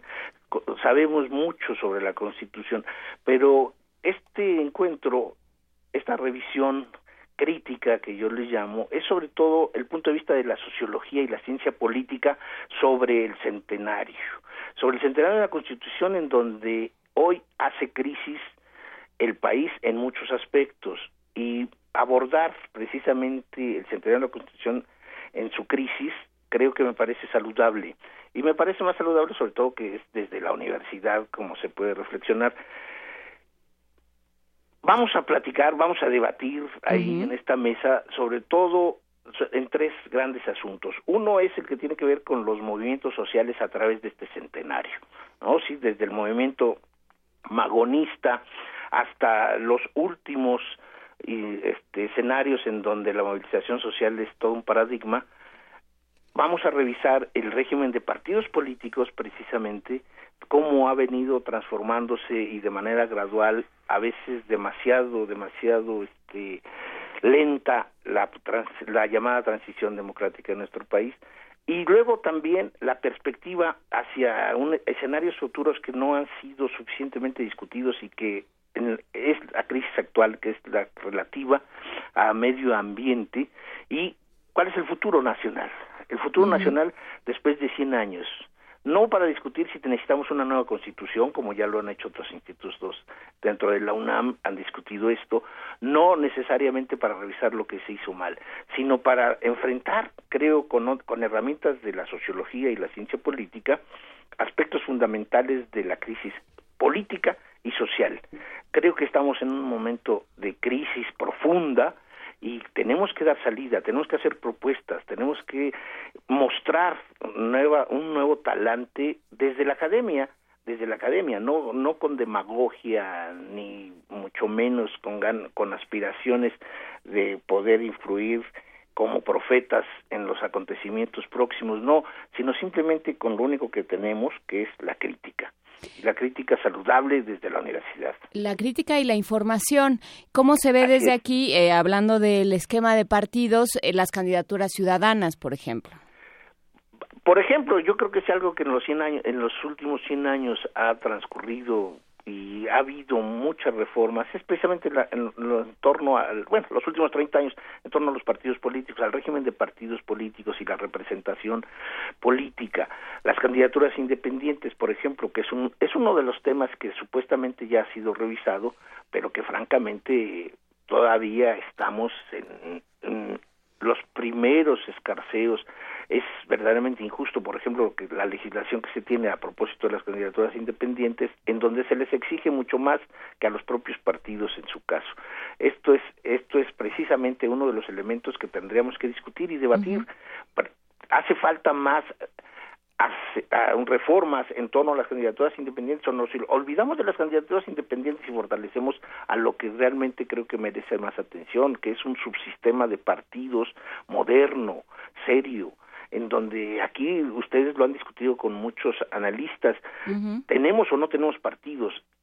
Eh, seguimos, seguimos en este país discutiendo las reglas para acceder al poder, pero eh, dejamos sin, sin discusión el ejercicio del poder. Hoy necesitamos enfrentar a los gobernantes y criticando su manera particular de gobernar, como lo pedía Daniel Cosío Villegas hace muchos años. Creo que esto es lo que tenemos que hacer, no involucrar más ya a una sociedad en donde los mecanismos no para acceder a todo tipo de cosas para acceder a un, a un, un medio ambiente sustentable para acceder a un territorio agrícola que ya no se cultiva para acceder a adquirir bienes y servicios siempre con múltiples mecanismos con múltiples reglas y creo que esto ya ha agotado mucho. La burocratización en el ejercicio del poder ya está agotado. Creo que esto es lo que hay que revisar y discutir. Creo que tenemos que mostrar ejemplos que están en el mundo entero, que hay que poder aplicar lo que se puede aplicar en nuestro país y sacar de la historia mexicana mucho de lo que tenemos de positivo. Cuando hablamos de, una constitución que cumple 100 años y de una constitución como la de la Ciudad de México eh, nueva, cómo se relacionan y demás, justamente relacionándolo con el ejercicio del poder, eh, precisamente Álvaro Arreola, yo me pregunto y nos lo hemos preguntado muchas veces, ¿qué palabras salen siempre en estas discusiones? ¿no? Por ahí siempre eh, sale corrupción, sale la palabra impunidad, sale la palabra desigualdad es otra que siempre aparece, y discriminación, ¿no? que son de las que más aparecen en discusiones como estas. Y precisamente hoy, primero de marzo, se conmemora el Día Internacional para la Cero Discriminación. Yo me pregunto cómo se aborda esto históricamente en un texto como la Constitución y cómo lo abordamos actualmente, precisamente desde el ejercicio del poder y desde el ejercicio que nosotros hacemos de la lectura de un texto como este.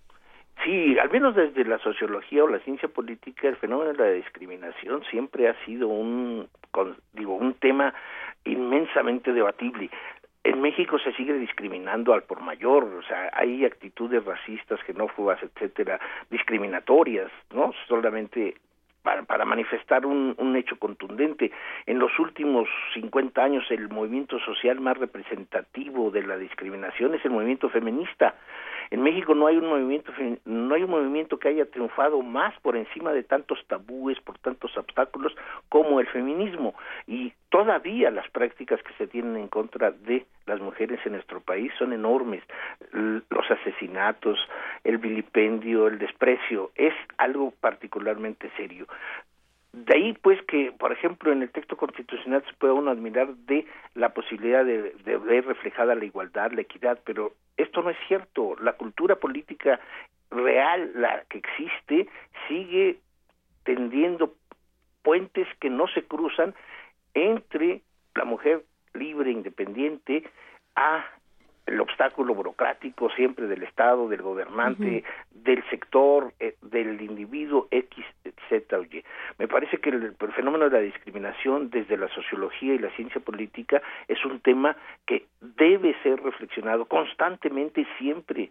Los movimientos indígenas, por ejemplo, hoy en día existen sobre todo por la, la célula que tiene interna de discriminación. Esto está en muchos lados. Los enfermos, los discapacitados, siguen siendo discriminados. No es cierto que solo porque está un artículo constitucional, el primero, el respeto a los derechos humanos, eh, hemos ya aterrizado en la edad moderna. No, no es cierto. La realidad es muy diferente. Y yo creo que en ese sentido, porque eh, este, este tema de los derechos sociales que se incluyen en nuestra Constitución es algo que, han abordado también muchos analistas. Lo platicábamos aquí con el, el doctor Ignacio Marván del CIDE de cómo, cómo al momento de concebir el texto constitucional ya o sea, se tenían ideas de enorme eh, de enorme vanguardia digamos que eran que, que eran extrañas e, e, inauditas en ese momento. Entonces, tenemos esos derechos sociales y creo que corresponde a los a, nuestros académicos, como ya lo han hecho, por ejemplo, en jurídicas, al poner en, en español y no en legañol el, el, texto constitucional, que ya, o varios artículos del texto constitucional, que ya se los agradecemos bastante, pero también hacer esta, esta especie de exégesis, decir, a ver, lo que se está diciendo aquí, es eso por lo que se, por lo que eh, seguimos peleando, pero ya estaba aquí, entonces ¿qué estamos haciendo? O sea, ese trabajo de traducción en el sentido etimológico de la palabra de llevar una, un texto hasta quien, quien lo puede recibir y quien lo debe de leer y quien lo debe de entender, ese es el trabajo de los académicos. No sé qué opines, Álvaro Arreola. Yo estoy completamente de acuerdo y yo creo que la enseñanza o volver hacia la sociedad es decirle con el mejor de los sentidos críticos que tiene la academia, cuáles son esas similitudes, cuáles son esas diferencias con el mundo que se imagina la población, con el mundo que quiere que exista, ¿no? El gobernante quiere que exista un mundo. A veces este no es el que se comprende desde la sociedad, pero también en, en medio hay una serie de reglamentos, leyes a las cuales la sociedad también se aleja por incomprensibles, ¿no? No solamente en términos técnicos es incomprensible a veces la legislación mexicana en, en todas y cada una de sus facetas, sino que no hay una enseñanza particular de cómo y de qué manera el, la sociedad se puede acercar al poder por intermedio de muchas cosas. En este caso, pues, la educación me parece que es fundamental. Y entonces, discutamos lo que, por ejemplo, Carranza rechazó, el parlamentarismo. Se, se, rechazó desde el 16, 17, ¿sí? Porque era un sistema ajeno. Se rechazó que la mujer participara en política porque, porque dependía demasiado del hombre. Se rechazó la organización democrática del poder de los poderes ejecutivo, legislativo y judicial. Recordemos que el origen del constituyente del 17 no es lo más democrático. Se privilegió la moral y la política antes que la legalidad. Se muchos de los presuntos diputados ganadores no entraron al constituyente y esto lo vemos 100 años después en la integración del constituyente de la Ciudad de México en donde el 30% era designado o sea esto es algo que no puede todavía aceptarse creo que no hemos evolucionado suficientemente bien ¿por qué? porque no hemos ejercido lo que mejor tenemos que es criticar seriamente al poder creo que enjuiciar severamente y con más entusiasmo, pasión, ¿sí? al poder en su ejercicio es lo que nos debemos hacer todos. ¿Y cómo se hace, Álvaro Arreola? ¿Desde dónde se haría de una manera eh, más inteligente o, a veces hasta más prudente? No lo sé convenciendo a todos de que, por ejemplo, el ejercicio crítico deviene no solamente de la lectura de una de una novela en la literatura, deviene de la crítica que se puede hacer a una a una película que puede ser perfectible o no, deviene precisamente de exigir más como alumnos a los profesores que nos que nos atienden, que nos enseñan, exigir a los medios de comunicación una verdadera información. Creo que en todos los escenarios tenemos tenemos la posibilidad de exigir y en, en, este país creo que son pocos los que exigen, son pocos los que criticamos y siempre se nos ve como seriamente quisquillosos o que no aceptamos las reglas del juego del poder burocrático. Yo creo que yo creo que esto es lo que tenemos que transformar, transformar a una sociedad a un país que requiere de la crítica, la crítica dura, la crítica seria, la crítica, como decía Juan Inés, con argumentos, con conocimiento. Eso y el respeto que merece una sociedad plural, que es heterogénea, ¿no? no es monolítica la sociedad mexicana y yo creo que esto es uno de los ejemplos mayúsculos que todavía no queremos comprender en toda su dimensión. Tampoco queremos que sea monolítica y tampoco queremos que sea toda igual, simplemente utilizar esa plasticidad para... Eh, para, para salir de aquí, pues no, no decir, bueno, es que como somos tan diferentes nunca nos vamos a poder poner de acuerdo y entonces nunca va a cambiar nada y entonces ya mejor ni para qué hacemos nada. Sí, porque nunca nos han enseñado un concepto básico, que es la complejidad, ¿sí? Si, nos, si nosotros nos enseñaran que todo puede ser complejo, que la sociedad es compleja de por sí, entonces no estaríamos llenos de atavismos y llenos de cinismos a la hora de actuar y decir, bueno, ya esto sucede así porque así es. No, yo creo que esto es lo que hay que ir transformando poco a poco o, o radicalmente, ¿no? Recordemos que una de las cuestiones más difíciles de transformar en una sociedad es la cultura. La cultura es la parte última, tal vez, en las grandes revoluciones mundiales, lo que hasta el final se modifica. Las estructuras políticas, las estructuras económicas no son tan difíciles de modificar, pero la cultural sí. Y en este país nos han enseñado a no criticar, nos han enseñado a ser pasivos, nos han enseñado sí a deleitarnos con las torpezas y corruptelas del poder. Esto es lo que hay que ir rechazando, pero ya pero ya vamos rechazando las eh, las corruptelas del poder vamos vamos adoptando la complejidad como como parte de la vida. Somos barrocos después de todo hay que abrazar también esa parte del barroco. Sí así es. ¿Cuándo entonces será la cita para que sigamos discutiendo todo este asunto en la Casa de las Humanidades? Va a ser el día de mañana, a las seis de la tarde están invitados todos, ¿sí? A debatir sobre este centenario y la crisis política actual en cuanto a movimiento social, en cuanto al régimen de partidos y el futuro que nos queda.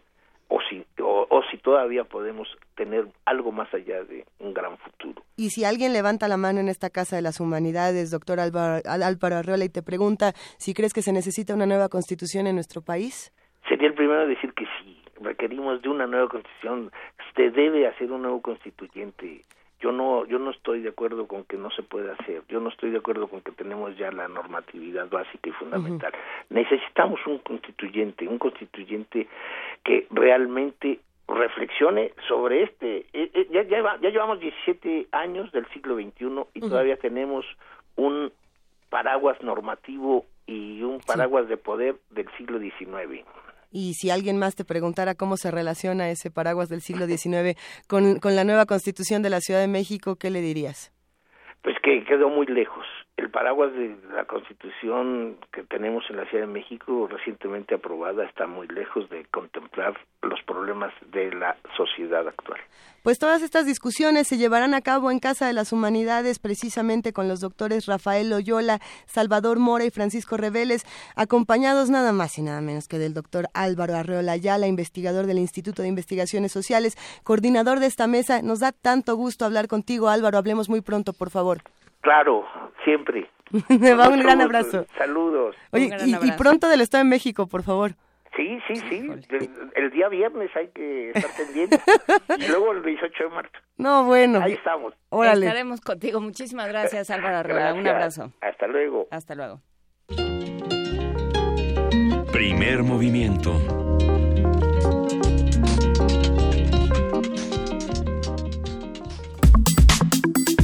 Nota Internacional.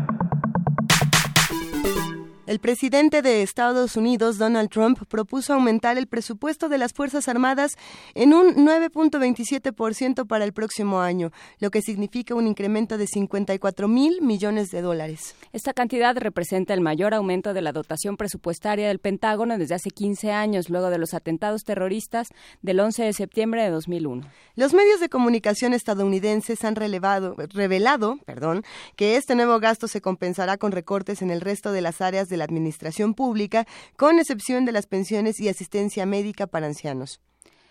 De acuerdo con el mandatario estadounidense, esta decisión es un mensaje al mundo en estos tiempos peligrosos de la fortaleza, la seguridad y la determinación de su país. Y bueno, este y otros mensajes han sido los que llegaron al mundo desde el día de ayer, que nos han dejado muy impresionados y con mucho que discutir. Por eso ya se encuentra en la línea la maestra Raquel Saed Grego, académica del Departamento de Estudios Internacionales de la Universidad Iberoamericana. Buenos días, Raquel, ¿cómo estás? Hola, ¿qué tal? Buenos días. Eh, Luisa, Luisa, y Juana Inés. Eh, Raquel, la última vez que hablamos contigo, que, fue una cosa este, azarosa, la última vez que hablamos contigo iba a ganar Clinton. Sí, sí, sí. ¿Cómo has, ¿Qué tiempos aquellos, no? sí, eh, éramos, éramos jóvenes y este, inocentes y, soberbios, yo que diría, pero bueno, ese es otro tema. Eh, cuéntanos, eh, ¿qué, ¿qué está pasando? ¿Cómo estás viendo estos días? ¿Qué pasa con este anuncio y qué pasa con este mensaje el día de ayer al Pleno? Sí, de hecho estaba está eh, lo que acaban de ustedes de decir está dentro del mensaje que dio pero de alguna otra manera. Eh, lo que me gustaría bueno con respecto al presupuesto que es lo, de lo que se trata este, en este momento sí efectivamente es el aumento más alto incluso más alto que en el tiempo de Ronald Reagan y en el tiempo de, de George Bush eh, el George W. Bush, que ellos aumentaron muchísimo su gasto eh, en defensa. Aquí se trata de, de, yo creo que tiene que ver y es muy congruente con el famoso discurso que él da, que es el ganar, ganar. Digo, perdón, ganar, perder, porque es diferente a la política que hacen otros otros presidentes en otros lados y que tiene que ver mucho con eh, estas nuevas formas eh, de, de ver a la vida eh, incluso en la en la parte de la de las empresas no es yo gano y tú también ganas. Eh, Donald Trump se ha pasado todo su discurso diciendo yo voy a ganar para que otro pierda. Eso de decir America First es precisamente para decir eh, el que gana va hasta adelante y de ahí todos los demás son unos perdedores. Y esto es bueno es básicamente congruente, ¿no? Esta, este aumento en el presupuesto es básicamente congruente. Pero, como dicen ustedes, lo dicen muy claramente, cuando hay un aumento en el presupuesto, los recursos son limitados. Eh, eh quiere decir que le tienen que quitar a otros los, los recursos, como a los programas sociales, a la educación, eh, pues a, a, una serie de, de participaciones del gobierno federal que se verían ahorita eh, afectadas por este aumento y eso es lo, grave, ¿no? Y, y, no es lo único que está ocurriendo precisamente en el anuncio de ayer y es algo que me interesaba preguntarte Raquel Saed Grego este asunto de la oficina Voice para para precisamente las víctimas de crímenes de migrantes. Es decir, se le quita dinero a algunas cosas para dárselo a otras, como a esta oficina, por ejemplo. ¿Qué significan estas decisiones y qué es lo que están apuntando? Que por cierto es algo muy interesante porque de él se todo su discurso se trata de bajar el presupuesto en diferentes temas, pero crea nuevas agencias como por ejemplo esta, ¿no? al cual necesita presupuesto para que para que la puedan este, manejar. y, y otras cosas más, ¿no? Que también fueron incongruentes, como crear una, una agencia dentro de la Casa Blanca, etcétera. Eh, sí, aquí me preocupa algo porque eh, muchos analistas e incluso los fact-checkers han visto que esto de, de, darle tanta presencia a los crímenes cometidos por migrantes es parte de su discurso y tratar de justificar que él se ha visto tan tan bueno racista por un lado y por el otro lado ha sido la creación de este enemigo común que son los migrantes. Ya los fact, checkers lo dicen claramente no hay más eh, crímenes cometidos por los migrantes que los que se cometen por los propios americanos de cualquier eh, de cualquier raza o de cualquier eh, clase social. Eh, y no hay más migrantes en, en las cárceles que por ejemplo de alguna otra eh, etnia o, digo no quiero ser políticamente incorrecta pero de cualquier otro tipo. Sin embargo resaltar con su discurso este tema eh, es, pues nos lleva lleva a la gente especialmente a sus seguidores y a los que se dirigió el discurso a tratar de decir mira estamos comprobando que esto es correcto eh, eran eh, él hablaba de cuatro personas que estaban ahí pero en realidad estaban tres y estos crímenes que él resalta son cometidos en el 2008 y 2009. No hay más cercanos, o sea, no es que crecieron estos crímenes, ni pudo él encontrar a gente que pudiera comprobarlos.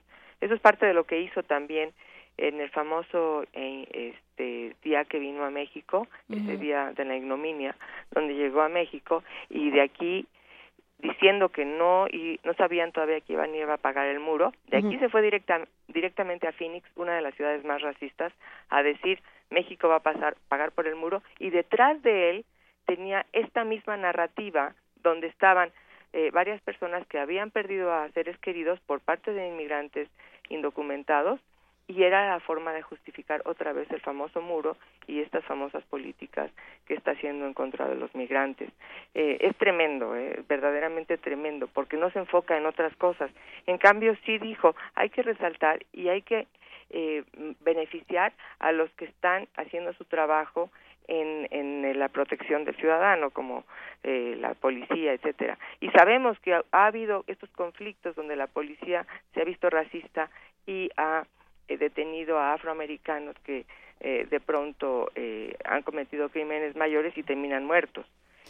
Y esto es lo que él estaba resaltando ayer, que hay que ayudar a la policía y mejor este condenar a los migrantes. Era una serie de cosas ahí que sucedieron en, fueron tantas cosas las que pasaron ayer. todas, todas tenían tanto que analizarse. Yo creo que eh, lo que lo que valdría la pena comentar, Raquel Saed, son las herramientas que estamos utilizando para el análisis, para la crítica y de alguna manera para el acompañamiento, porque bueno, eh, eh, parece haber una especie de eh, dirían los alemanes Schadenfreude, de gusto por el por la desgracia ajena al, contemplar a Donald Trump y cómo se va cómo va haciendo todas estas cosas, cómo va diciendo estos estos horrores, cómo se va atropellando en su mismo discurso y va y va cambiando y dando bandazos, cuando lo que se, se está eh, jugando es eh, un, país y un país muy importante y un país muy central en la concepción de eh, del mundo occidental, por utilizar ese término que ya es bastante arcaico, eh, después de la Segunda Guerra Mundial. Entonces, pues, como de qué nos estamos riendo, ¿no? Saturday Night Live podrá hacer todos los sketches que quiera, nosotros podemos hacer todos los memes y los comentarios que sean, y se puede hacer el fact, el fact-checking y la revisión eh, sistemática de cada una de las cifras y de los comentarios. Pero eso no quita que es alguien que tiene un enorme poder y que y que no está funcionando, porque no está funcionando desde la campaña, el aparato que estamos utilizando para medirlo y para acompañar su gestión. Entonces, también eso que nos qué retos nos plantea como analistas y como al, como intérpretes de la realidad. Sí, bueno, eso es este son como varios temas juntos. Sí, perdón. Pero una de las cosas interesantes que sucedió ayer y que un poco responde a la pregunta es, eh, lo, por ejemplo, cuando se refirió al, a la OTAN. Esto me pareció central porque él está acostumbrado a decir cosas y que la gente le aplauda. Ayer estaba enfrentando un público que por lo menos la mitad, estaba, no estaba dispuesto a aplaudirle, ¿no? Obviamente. A menos de que se tratara de políticas que correspondieran con la propia ideología, por ejemplo, del Partido Demócrata. Y estaban sentados los demócratas, no sé si recuerdas, la imagen era muy interesante porque estaban las mujeres vestidas de blanco. Sí. Y además estaba, siempre se sientan de un solo lado y todos los otros del otro lado. Eh, no, casi no se levantaban a aplaudirle, a menos de que se tratara de políticas que le beneficiaran a, a ellos mismos, ¿no? Ideológicamente. Entonces, cuando se refirió a la OTAN, eh, él ha estado hablando de la OTAN como un órgano que es obsoleto, que ya no sirve, que hay que, les tiene que pagar, que todo esto. Y de pronto empieza a hablar de la OTAN diciendo que la respeta, empieza a decir que este que la OTAN es un órgano histórico que incluso se refirió a la historia, ¿no? Cuando dijo de sobre la Sí. Segunda Guerra Mundial, dijo, entonces se pararon todos a aplaudir y eso es lo que él quería lograr, que se pararan también los demócratas. Entonces le aplaudieron y logró eso y de ahí cambió el discurso. En ese momento lo cambió y dijo, pero hoy en día tenemos nuevos aliados y nuevos, los que eran antes nuestros enemigos, hoy van a ser nuestros amigos. Saludos, Y- Rusia. Entonces, claro, saludos Rusia y también se refería a los países del Golfo, a, a Arabia Saudita y, y bueno, obviamente a los, los países como Qatar y, y Dubái, todos estos, que ahora eh, él se va a apoyar en ellos para generar una política diferente en Medio Oriente. Y entonces, aunque él se refirió a la historia, realmente está rompiendo con la historia. Y está retomando a otros como Rusia principalmente y está diciendo y nuestros aliados ahora eh, que los respetamos ahora van a tener que someterse a nuestras a nuestras posturas y eso es lo bastante grave. Entonces qué sucedió con los demócratas se volvieron a sentar. Pero los engañó. Fue- me parece un que fue una una treta para hacerlos que se levantaran y luego para volverlos a sentar. Eh, es como generar eh, generar gente a tu favor y después eh, como traicionarlo. Entonces bueno eso fue una de las cosas. Y y bueno esto de la OTAN yo creo que es gravísimo porque cuando todos vimos no cuando cayó el muro y que la OTAN eh, empezó a expandirse hacia los países que soltó la Unión Soviética en ese momento eh, Rusia dijo bueno yo también pero pues esto es incongruente porque la OTAN estaba creada para defenderse de Rusia y Sí, justamente. eh, entonces, pues eso no, no tenía ningún sentido. Y la OTAN pues está tratando de proteger a los países, sobre todo los del Báltico, que se están viendo amenazados por las políticas de Rusia y que Estados Unidos debería de estar defendiéndolos. Pero ahora, si, si Estados Unidos se alía con Rusia, pues pobres países del Báltico, ¿no? Y, y varios otros, muchos, ¿no? ¿Qué va a pasar con Alemania, que va- se va a sentir como en la mitad de Europa eh, sin protección? Y otros más, ¿no? Claro. A ver, aquí nos están mandando una pregunta precisamente, Raquel, que, que yo me preguntaba desde la mañana y agradezco que alguien lo, lo saque a colación. ¿Qué pasó con el Obamacare? Bueno, eso lo mencionó, eh, fue parte eh, central del, del discurso y dijo eh, que Obama que dijo repeal and replace, que esta es la palabra, la, eh, la frase que han estado usando los republicanos, es decir, eh, quitarlo, repeal es como como Repelerlo. repelerlo, es, es sí. como una palabra un poco Repudiarlo. exacto, repudiar, eso es exactamente, y replace, o sea, reemplazarlo. Pero como con qué se le ocurriría Eh, a Donald es Trump. que ese es el tema, se les hizo fácil. Sí, pero ¿qué, ¿qué fue lo que dijo? Él habló de diferentes, de diferentes formas de hacerlo.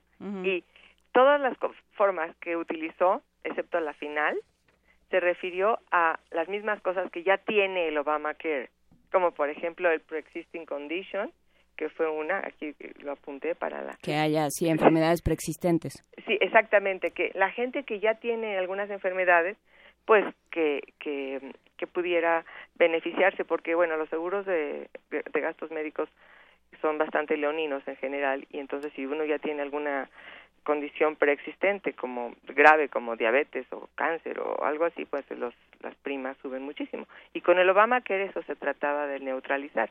Y de hecho él lo menciona. Él dice vamos a no dice vamos a mantenerlo dice vamos a hacer que no haya au- aumento para esta este tipo de gente luego habla de eh, algunas otras cosas como eh, que cada quien puede escoger sus seguros en el Obamacare la gente puede escoger sus propios seguros eh, y también habla de que sean los estados los que intervengan.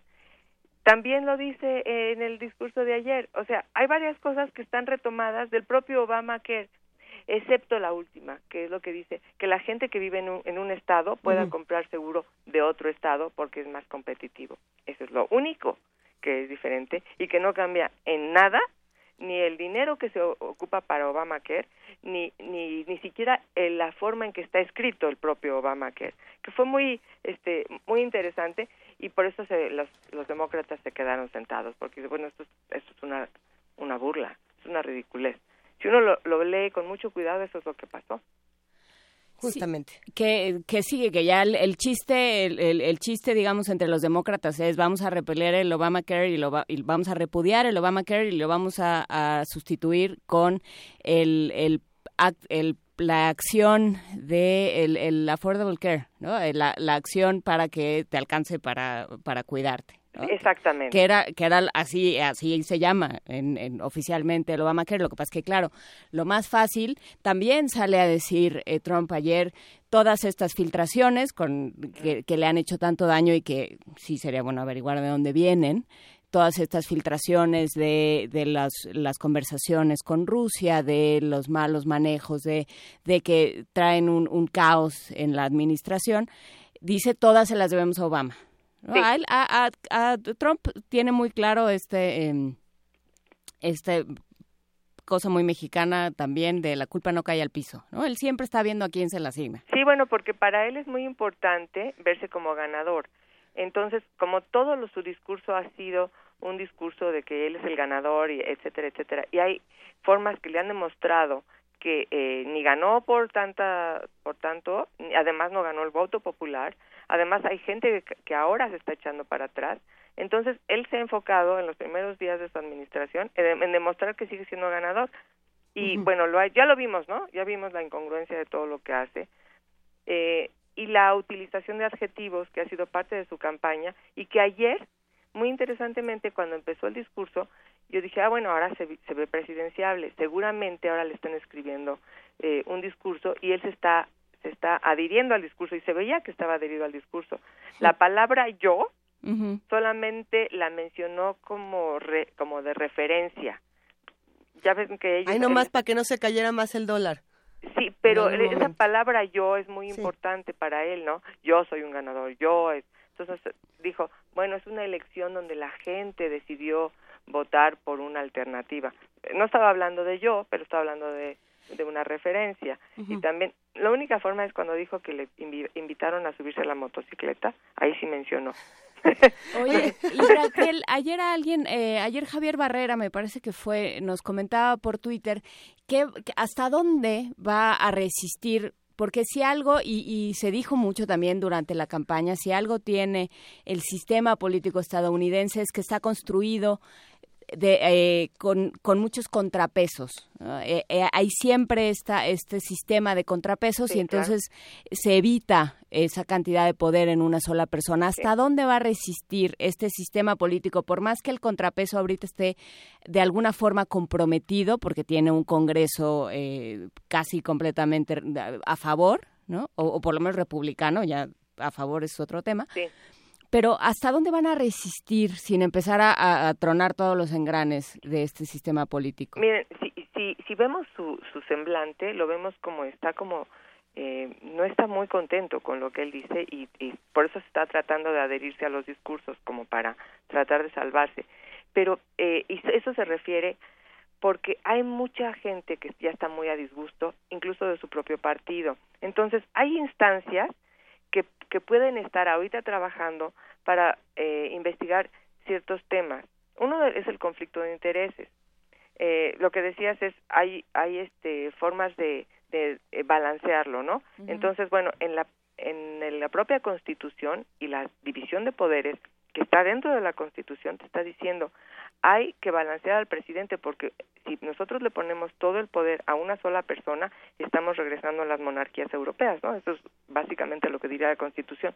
Entonces, en el segundo artículo de la Constitución habla de esto particularmente, donde hay un conflicto de intereses y lo estamos viendo todos los días cómo eh, este el presidente de Estados Unidos está utilizando parte de su tribuna y de su poder para su propio beneficio o de su familia. Entonces, bueno, esa es una de las cosas donde podrían intervenir incluso el Congreso y decir, ¿sabes qué? Esto no puede ser posible. Yo creo que hay una intervención y hay una investigación. Eh, y vemos otras cosas, ¿no? Por ejemplo, el tema de Rusia. Si a Nixon lo hicieron, le hicieron todo el juicio que le hicieron, que lo llevaron a renunciar por una infiltración entre partidos que están dentro del país, imagínense ahora, donde eh, esto es también entre partidos, pero con la intervención de un gobierno que ha sido hostil a Estados Unidos y que está tratando de intervenir para tener un resultado que le beneficie y nos referimos al tema de Rusia. Eh, entonces también aquí debe de estar funcionando algún otro tipo de investigación. Entonces tenemos al Congreso, tenemos entidades independientes y, y muy probablemente los medios de comunicación también están teniendo como cuarto poder, ahora sí que un poder que no está dentro de la Constitución pero que hace una función, que también está balanceando este poder y está exhibiéndolo.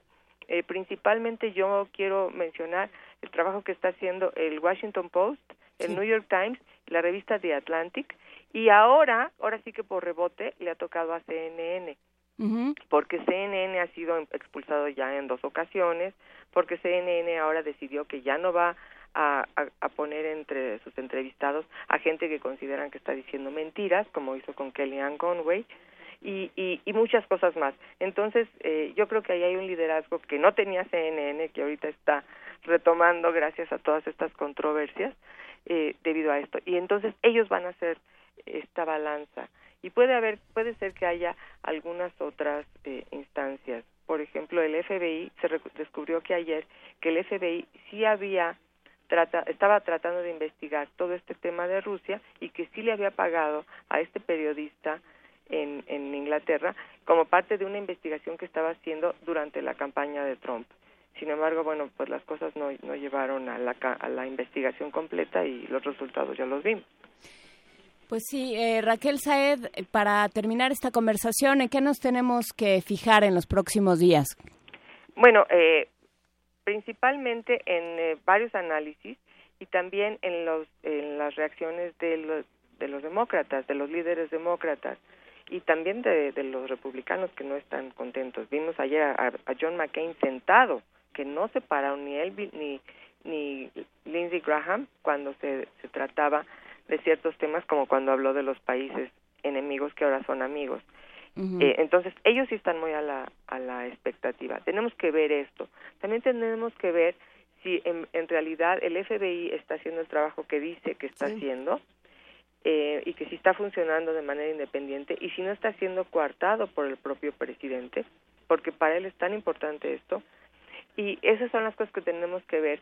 Ahora, en los temas eh, militares, esto del, de eh, incrementar el presupuesto para la defensa es algo muy importante que tendremos que ver si esto es congruente tanto con la política que él está tratando de hacer como la, con la política de todo el, el Congreso, de todo el gobierno y en particular de los de republicanos, porque los republicanos yo no sé si están tan contentos en ahorita en, incrementarlo, aunque sean gastos de defensa. Hay, hay varias cosas, ¿no? Ah, y una cosa más. Para incrementar su presupuesto, que dijo un trillón de dólares, oh, sí. esto necesita la aprobación del Congreso.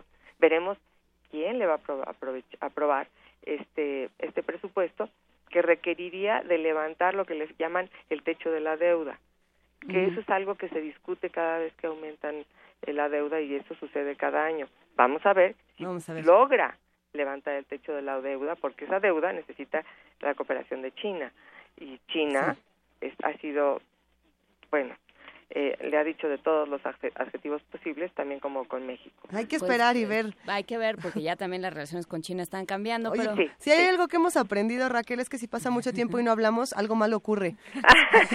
Entonces hablemos muy pronto, si te parece bien. Sí, sí, ojalá que, ojalá que este, estemos teniendo buenas noticias y que la gente esté haciendo su trabajo, sobre todo los medios de comunicación, porque tienen que hacer un trabajo donde lo expongan.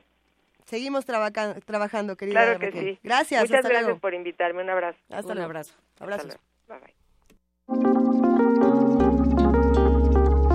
Primer movimiento.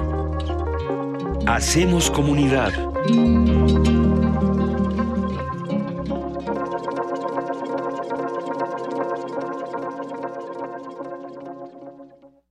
Corte informativo.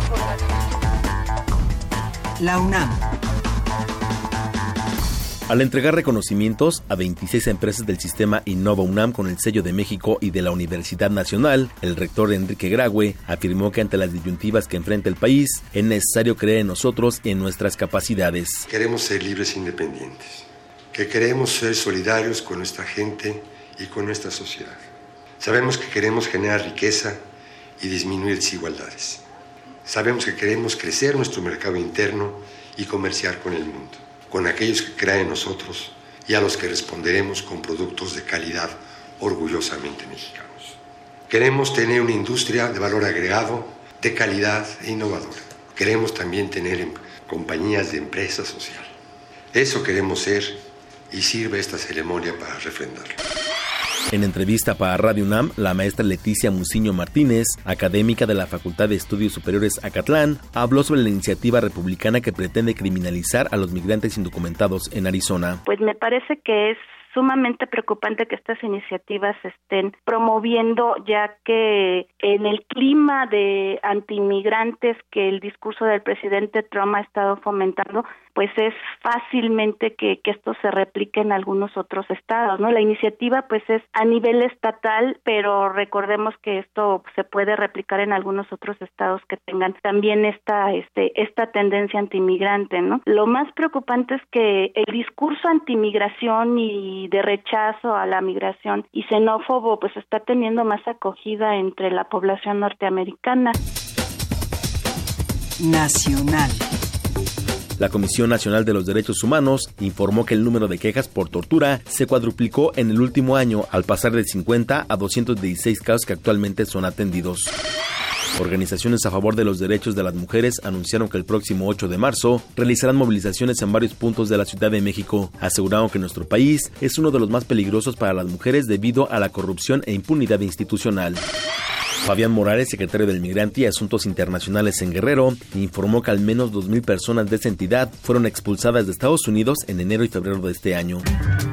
Economía y finanzas. El secretario de Relaciones Exteriores, Luis Videgaray, dijo que por falta de voluntad recíproca para generar acuerdos comerciales, la relación con Brasil y Argentina no se ha potenciado. Esta circunstancia ha cambiado y hoy es prioridad de la política comercial mexicana el establecer en el corto plazo acuerdos comerciales con estas las dos principales economías del Cono Sur, Brasil y Argentina. Para eso estamos trabajando y para este, este esfuerzo que es encabezado por la Secretaría de Economía avanza eh, de manera alentadora. La Auditoría Superior de la Federación informó que desde hace 11 años, la Lotería Nacional para la Asistencia Pública atraviesa una complicada situación financiera, ya que se analiza una probable fusión con pronósticos para la asistencia pública. Internacional. Al ofrecer su primer discurso ante el Congreso de su país, el presidente estadounidense Donald Trump anunció sin dar detalles que planea reformar el sistema migratorio por un bono basado en los méritos. Queremos que todos los estadounidenses tengan éxito, pero eso es imposible en un ambiente de caos. Debemos restablecer la integridad y el imperio de la ley en nuestras fronteras. Sin ofrecer especificaciones, el mandatario estadounidense también anunció que impulsará una reforma fiscal épica que beneficie a las empresas y ciudadanos de su país. Pero para alcanzar nuestras metas dentro y fuera del país, debemos arrancar de nuevo el motor de la economía estadounidense, haciendo más fácil para las empresas hacer negocios en Estados Unidos y mucho más difícil para que las compañías se vayan de nuestro país. Corea del Sur instó a la ONU a suspender a Corea del Norte del organismo. Habla Jung Bun-si, ministro de Exteriores subcoreano. Debería tomar la forma de una suspensión de los derechos y privilegios de Corea del Norte en la ONU, como ya se estipuló en la resolución 2321 del Consejo de Seguridad. Por su parte, el representante de Corea del Norte, Hu Jong-chol, aseguró que se trata de una campaña de desprestigio contra su país. Mi delegación categóricamente rechaza las especulaciones y suposiciones ficticias y absurdas sobre el incidente en Malasia, como citó el ministro surcoreano. Es el derecho soberano de los estados individuales decidir sobre la adhesión a cualquier tratado internacional y presionar para una adhesión es un acto inaceptable de interferencia en los asuntos internos.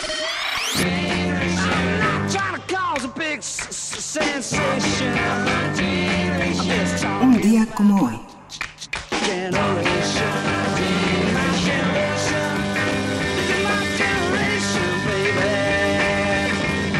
En 1944 nació el músico inglés Roger Daltrey, vocalista y líder de la banda de rock The Who. My Generation y Tommy son algunos de sus álbumes más reconocidos.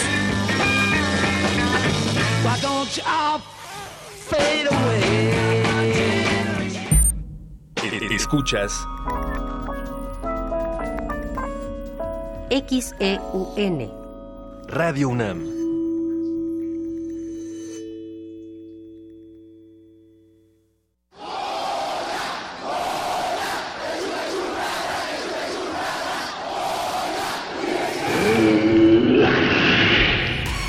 ¿Te identificaste? Identifícate con Fundación UNAM y ayuda a becar a miles de alumnos universitarios. Súmate 5340-0904 o en www.funam.mx. Contigo hacemos posible lo imposible. La creencia dicta que cualquier conjuro o maldición ejecutado después del atardecer aumenta su fuerza conforme se acerca a la medianoche. Para aumentar su sonido, Carpe Noctem. Sintonízalo ahora los viernes a las 0 horas por el 96.1 de FM. La noche es la mitad de la vida y es la mejor mitad. Radio 1.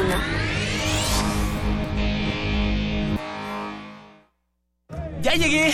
¡Voy de delantero! No, ya empezó el partido. Oigan, sí llegué. Espérenme. ¡Oh! Ya se fueron.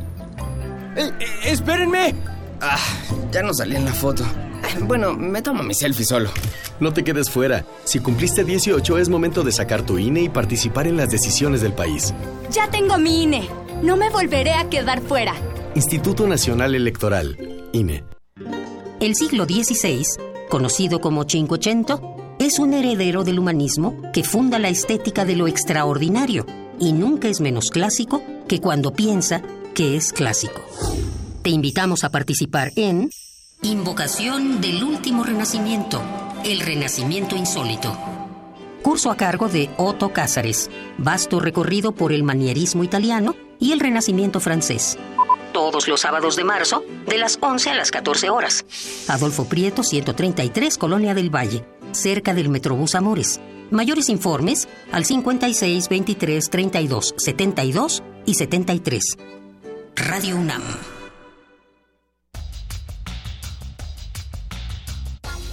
Está abierta la exposición Constitución Mexicana 1917-2017, Imágenes y Voces, compuesta por documentos, pinturas, esculturas, fotografías, libros interactivos, películas y música.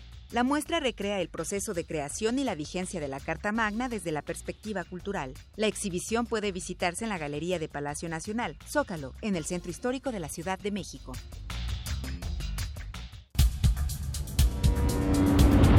buenas tardes. Bienvenidos sean todos ustedes a Prisma RU por Radio UNAM. Yo soy Deyanira Morán. Esta es la información deportiva. Se homologarán todos los procedimientos. Hasta aquí el reporte. Zarpazo RU. Prisma RU de lunes a viernes. De lunes a viernes. De 1 a 3 de la tarde. Por el 96.1 de Radio UNAM. Una orquesta en la cocina cuarteto de cuerdas en el auto y un violonchelo solista sentado en el sillón favorito de la sala. Orquesta Filarmónica de la UNAM. Desde la sala Nezahualcóyotl. Escucha los conciertos los domingos al mediodía. Desde la comodidad de tu casa. 96.1 FM. Radio UNAM. Náhuatl, Mixteco, Maya, Celtal, Tzotzil, Zapoteco, Otomí. Las lenguas originarias de México reunidas en un espacio de interculturalidad. Calme Cali. Calme Cali. Acompáñanos a conocer las diferentes culturas indígenas de nuestro país en voz de sus hablantes. Todos los jueves a las 10 de la mañana. Retransmisión domingo 15.30 horas. Por el 96.1 de FM. Radio UNAM. De las vistas de Salvador Toscano a la época de oro. Del celuloide, a, la era digital. Filmoteca UNAM. Sala de exposiciones, acervo y restauración, cine en línea, talleres, hemeroteca. Circuito Mario de la Cueva, frente a la Facultad de Ciencias Políticas y Sociales. Entra a www.filmoteca.unam.mx. En Facebook y Twitter somos Filmoteca UNAM. Ahí encontrarás la oferta visual que tenemos para ti. Filmoteca UNAM. Primer movimiento. Podcast y transmisión en directo en www.radiounam.unam.mx.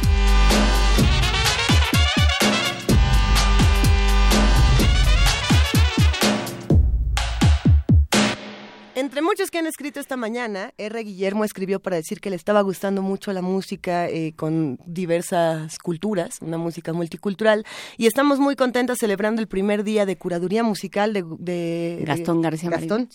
Y también estamos, hablaron todos los radios, todos esos aparatos de radio que tenían ahí perdidos en un cajón y que nadie sacaba, hablaron muy contentos porque hoy sí lo sacaron del cajón porque tenemos problemas con nuestra transmisión por internet. Ningún problema porque en el 96.1 de FM y en el 860 de AM seguimos esta batalla para hacer comunidad con todos los que nos escuchan, eh, a todos los radios viejos que han llamado al 55 36 43 39. Un abrazo a todos los usuarios de estos radios también.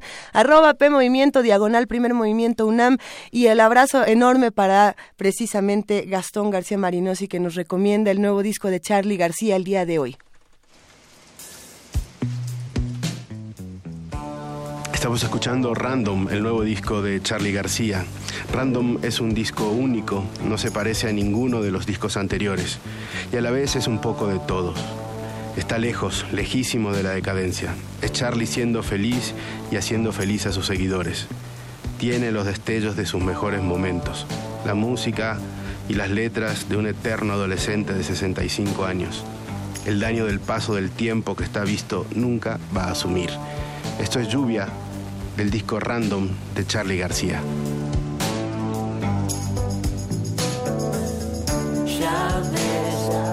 Otra vez.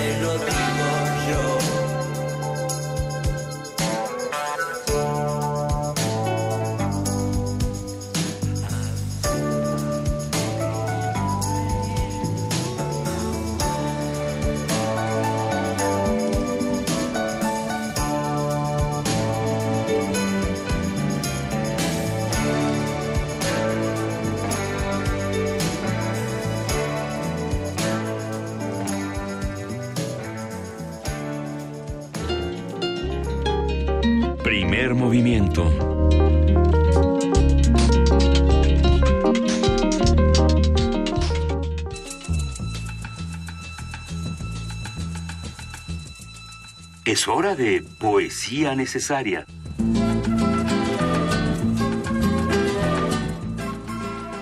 En efecto, es momento de poesía necesaria y nos da muchísimo gusto, Juana Inés, que esta mañana eh, le vamos a ceder la palabra, la voz y la escritura, nada más y nada menos que a un querido radio escucha, Gerardo Flores Herrera, quien nos ha mandado un poema grabado fresquecito de su propia autoría.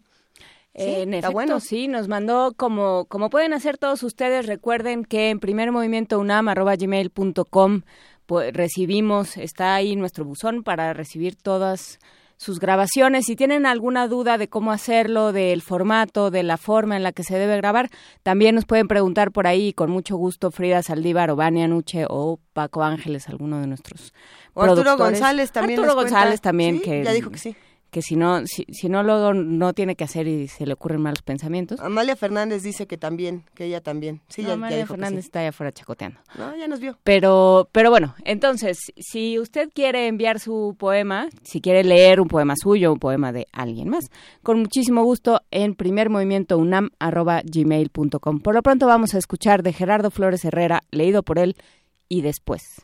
Soy Gerardo Flores y el poema de mi autoría que leo para la comunidad de Radio UNAM se titula Y después, cuando te matan el amor, el corazón es ocote enrojecido por el dolor, como en llamas, de donde brotan pavesas fulgentes o tristes cenizas grises. Mutando a piedra chiluca, el cuerpo adelanta su muerte y en inevitable cita con el égamo se hunde con los ojos abiertos en el profundo cenote del adiós. De su natural orgullo despojado, el pájaro espíritu cae fuera del nido, ya sin vida, sin batir sus alas, yace pico abierto a tus pies, arropado en una solitaria lágrima. No lo sabes, amada, pero sabrás. Cuando te matan el amor, adelanta su muerte el espíritu. Cae el enrojecido corazón pájaro. Es el cuerpo ocote fuera del nido. Sientes como no quisieras. Pero ay, continúas vivo.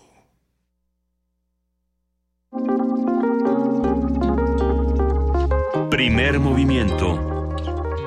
Hacemos comunidad.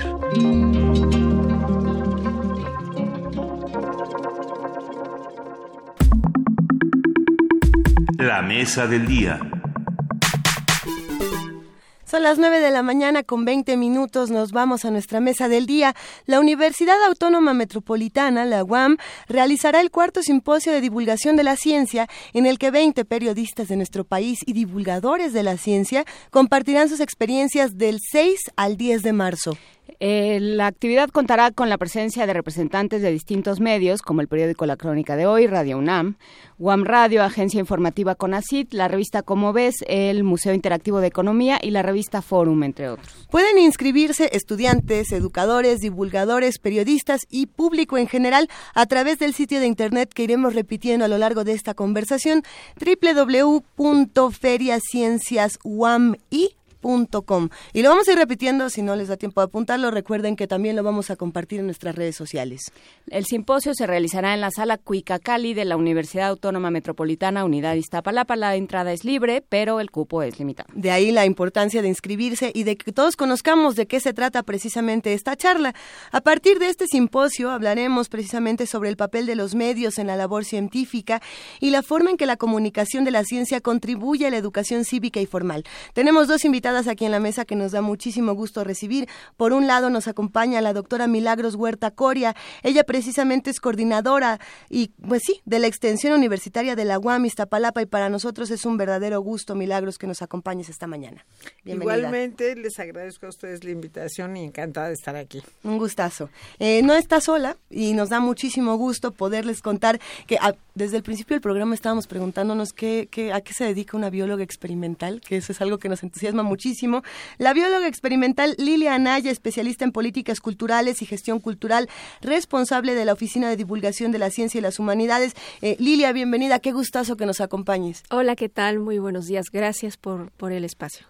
A ver, cuéntenos, ayer eh, tuvimos una mesa en Universum que se llamó Más ciencia, menos dependencia y eh, una de las preguntas más interesantes o, o, más provocadoras para mí, por lo menos por, de formación profesional, supongo, eh, fue a ver, si, si es tan importante, si tenemos tanta información a nuestro alcance, pensando en la comunidad científica y en la comunidad académica, ¿qué está pasando que eso no está llegando a lo que se llama pomposamente tomadores de decisiones? ¿no? Y en ese sentido, ¿dónde está eh, la transmisión? ¿Qué, ¿Qué nos está fallando a la hora de transmitir esa ciencia, ese conocimiento que se genera en la Universidad Nacional, por supuesto, pero también en la UAM y en el Politécnico y en todos nuestros sitios donde se realiza investigación, ¿qué está pasando que no llega? ¿no? Sabemos tantas cosas, pero no lo sabemos todo, no todos sabemos todo lo que podríamos o deberíamos saber. Milagros, eh, ¿quieres, eh, ¿quieres hablar al respecto? Yo creo que hay dos problemas fundamentales. Eh, uno de nuestros maestros eméritos, García Colín, que murió hace ya unos un tiempo, este lo decía y creo que es la realidad.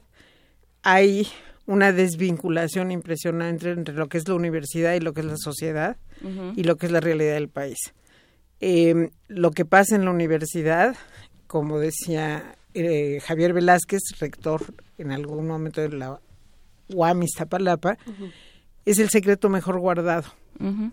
O sea, realmente hay un problema de vinculación, hay un problema en que eh, gobiernos, empresas e instancias distintas de la sociedad no acuden a la universidad a conocer, a preguntar, a ver si se está haciendo algún tipo de investigación sobre temas muy concretos como son el agua, la basura, eh, y no nada más temas de ciencias, también temas eh, de, que tienen que ver con humanidades, que tienen que ver con, so, con sociología, que tienen que ver con antropología, en fin, hay una enorme desvinculación. Y por otra parte, hay una distancia enorme entre la escuela y las ciencias.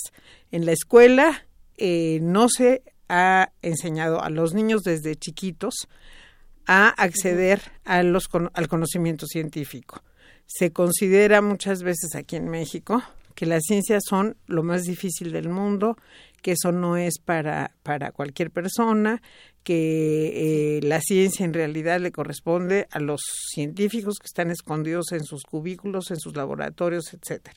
Entonces creo que hay una combinación de hambre y ganas de comer terrible, porque lo que necesita nuestro país en este momento es conocimiento, que ese conocimiento se divulgue, que ese conocimiento llegue efectivamente a toda la sociedad y también se forme a los nuevos científicos. Y el interés por la ciencia pues empieza como como el que quiere ser artista como el que quiere ser escritor como el que quiere ser empiezan desde chiquitos entonces la ciencia debe de inculcarse a los niños desde chicos y una vez en la universidad que también es muy pocos los lugares en este país donde se hace ciencia lo acabas de mencionar tú o sea es en la UNAM en la UAM en el Politécnico y es sorprendente, ¿no? Si uno pregunta cuáles son los grandes centros de investigación en México, pues eh, son relativamente pocos para el tamaño del país, para la cantidad de población que tenemos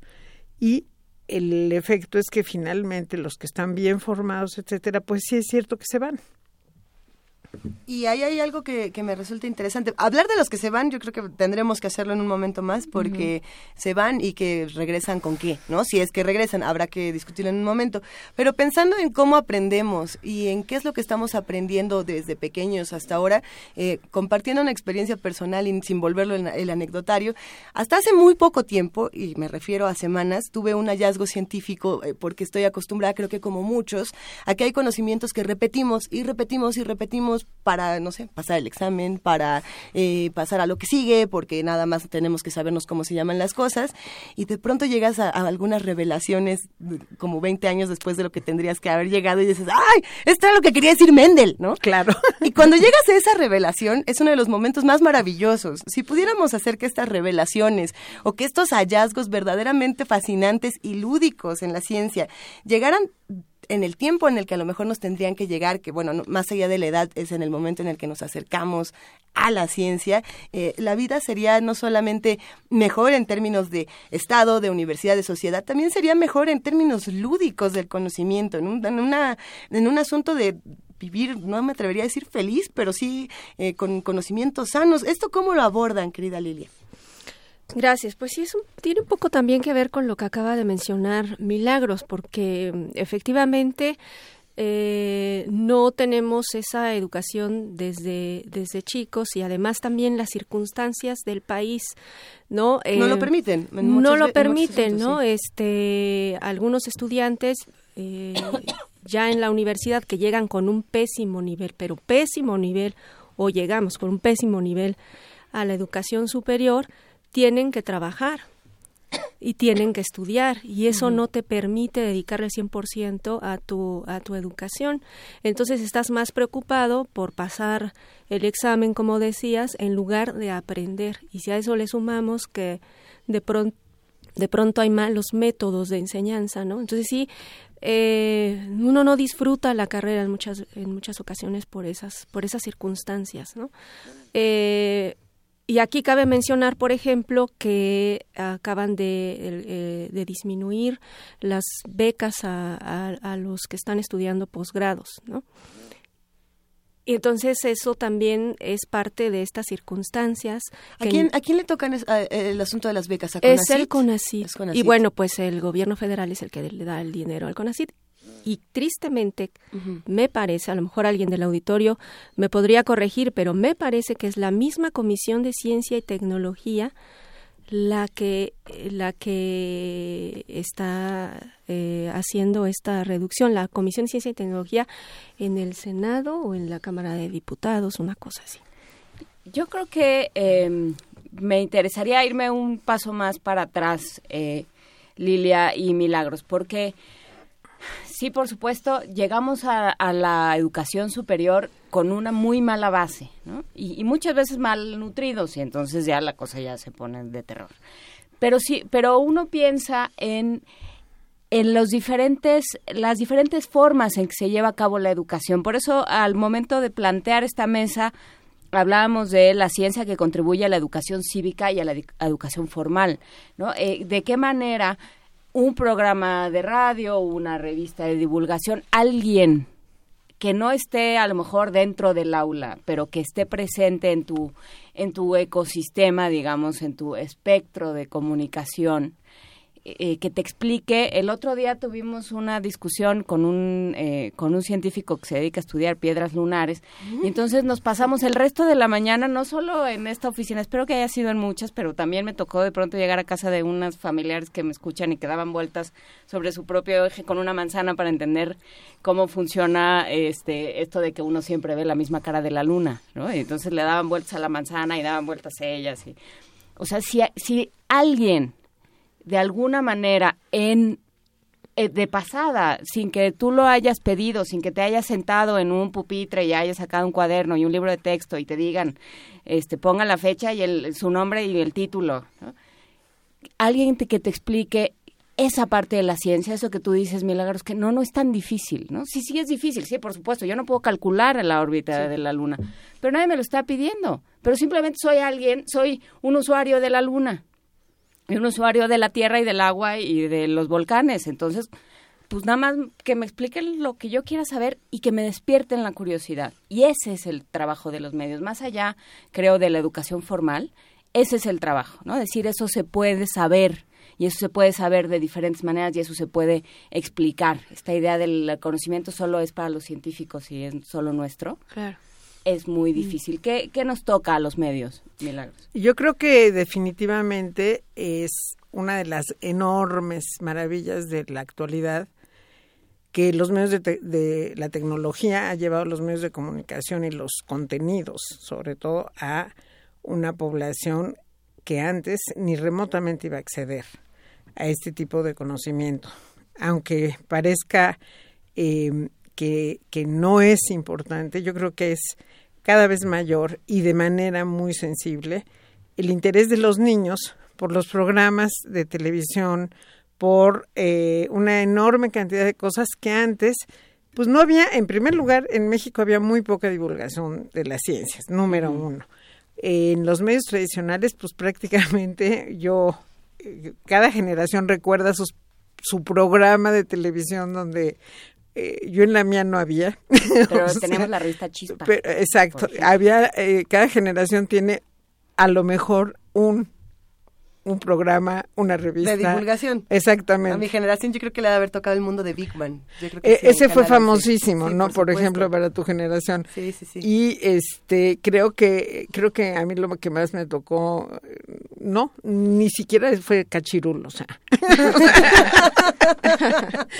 Pero bueno, el tema es que es una maravilla lo que existe actualmente, la diversidad de, o sea, desde canales completos dedicados al conocimiento, el Animal Planet, el Discovery, que el Discovery ya también tiene Se sus problemas, reality, se ha vuelto bueno. más sobre el narcotráfico que sobre las ciencias, pero hay muchas cosas en el Discovery muy padres y este creo que han surgido una enorme cantidad de, de productos que tienen que ver con conocimiento científico que son una maravilla, que son realmente una maravilla. Creo que ahorita que me estoy acordando, una de las maravillas, pero yo ya era una adulta, fue el programa Cosmos de Carl Sagan, claro. que era extraordinario. Y que Netflix afortunadamente le ha dado continuidad, ¿no? Que es importante. Pues sí, pero lo triste es que todo esto que está mencionando eh, Milagros y, y ese punto que tocaste tú también es eh, fundamental, porque son contenidos que no llegan a todas las personas.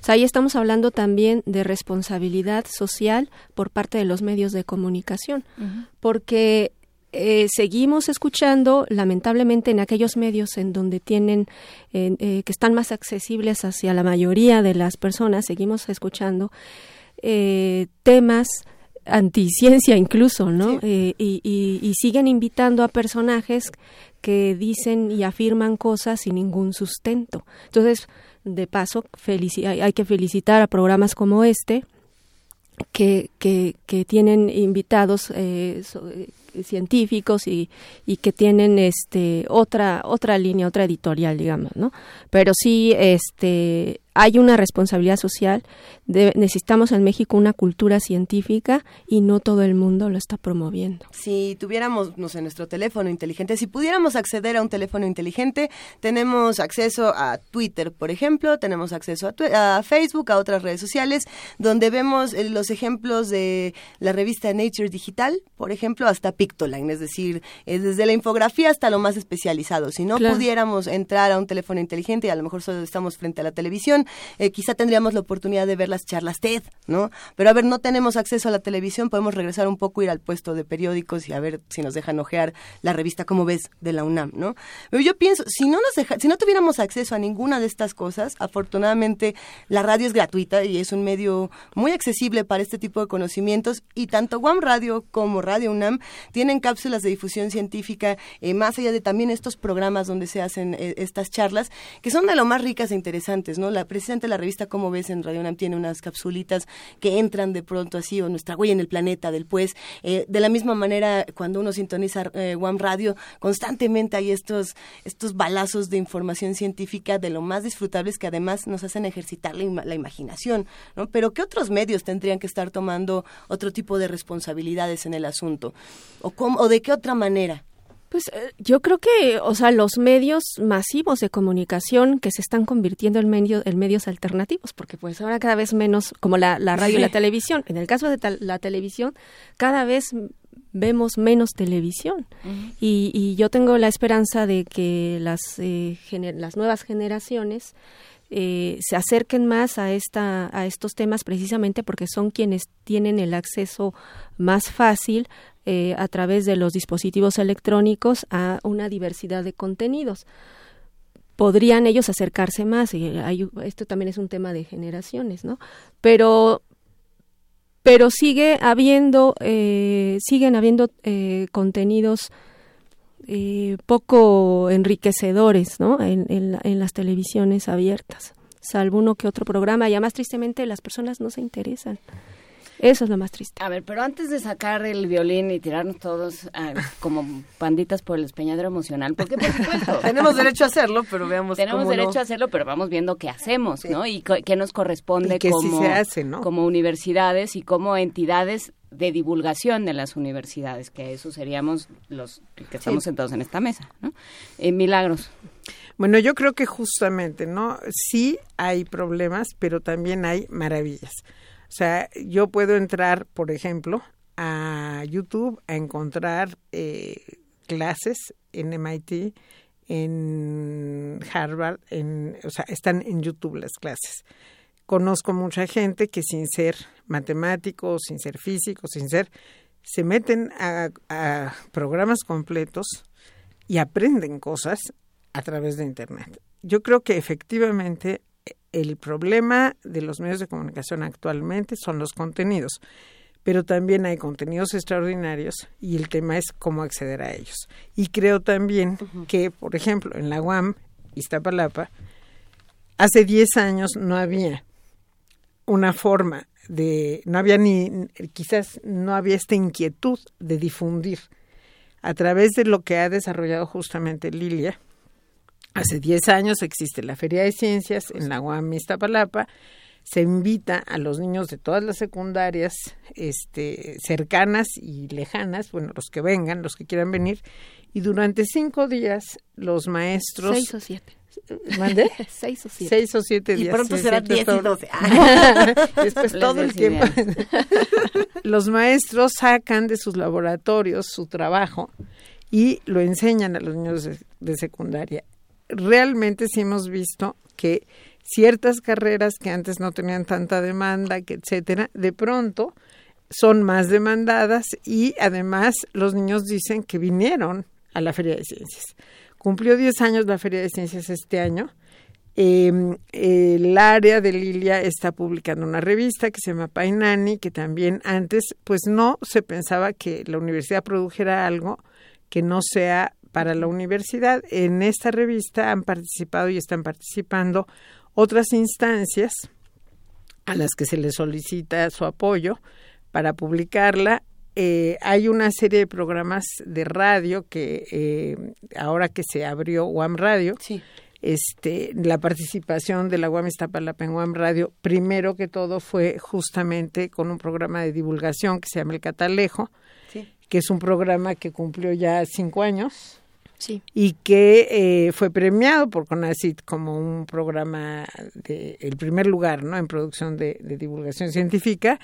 Y en fin la, la, la UAM antes no hacía estas cosas ahora las está haciendo porque hay esta conciencia de es necesario dar contenidos. Tenemos los grandes contenidos porque tenemos la universidad tenemos el conocimiento y el tema es que esto sea difundido. Es una de las tres eh, misiones fundamentales de la universidad es la docencia, la investigación y la difusión. Justamente. Es que yo creo que además ahí hay un hay un tema de responsabilidad individual de cada uno de los científicos.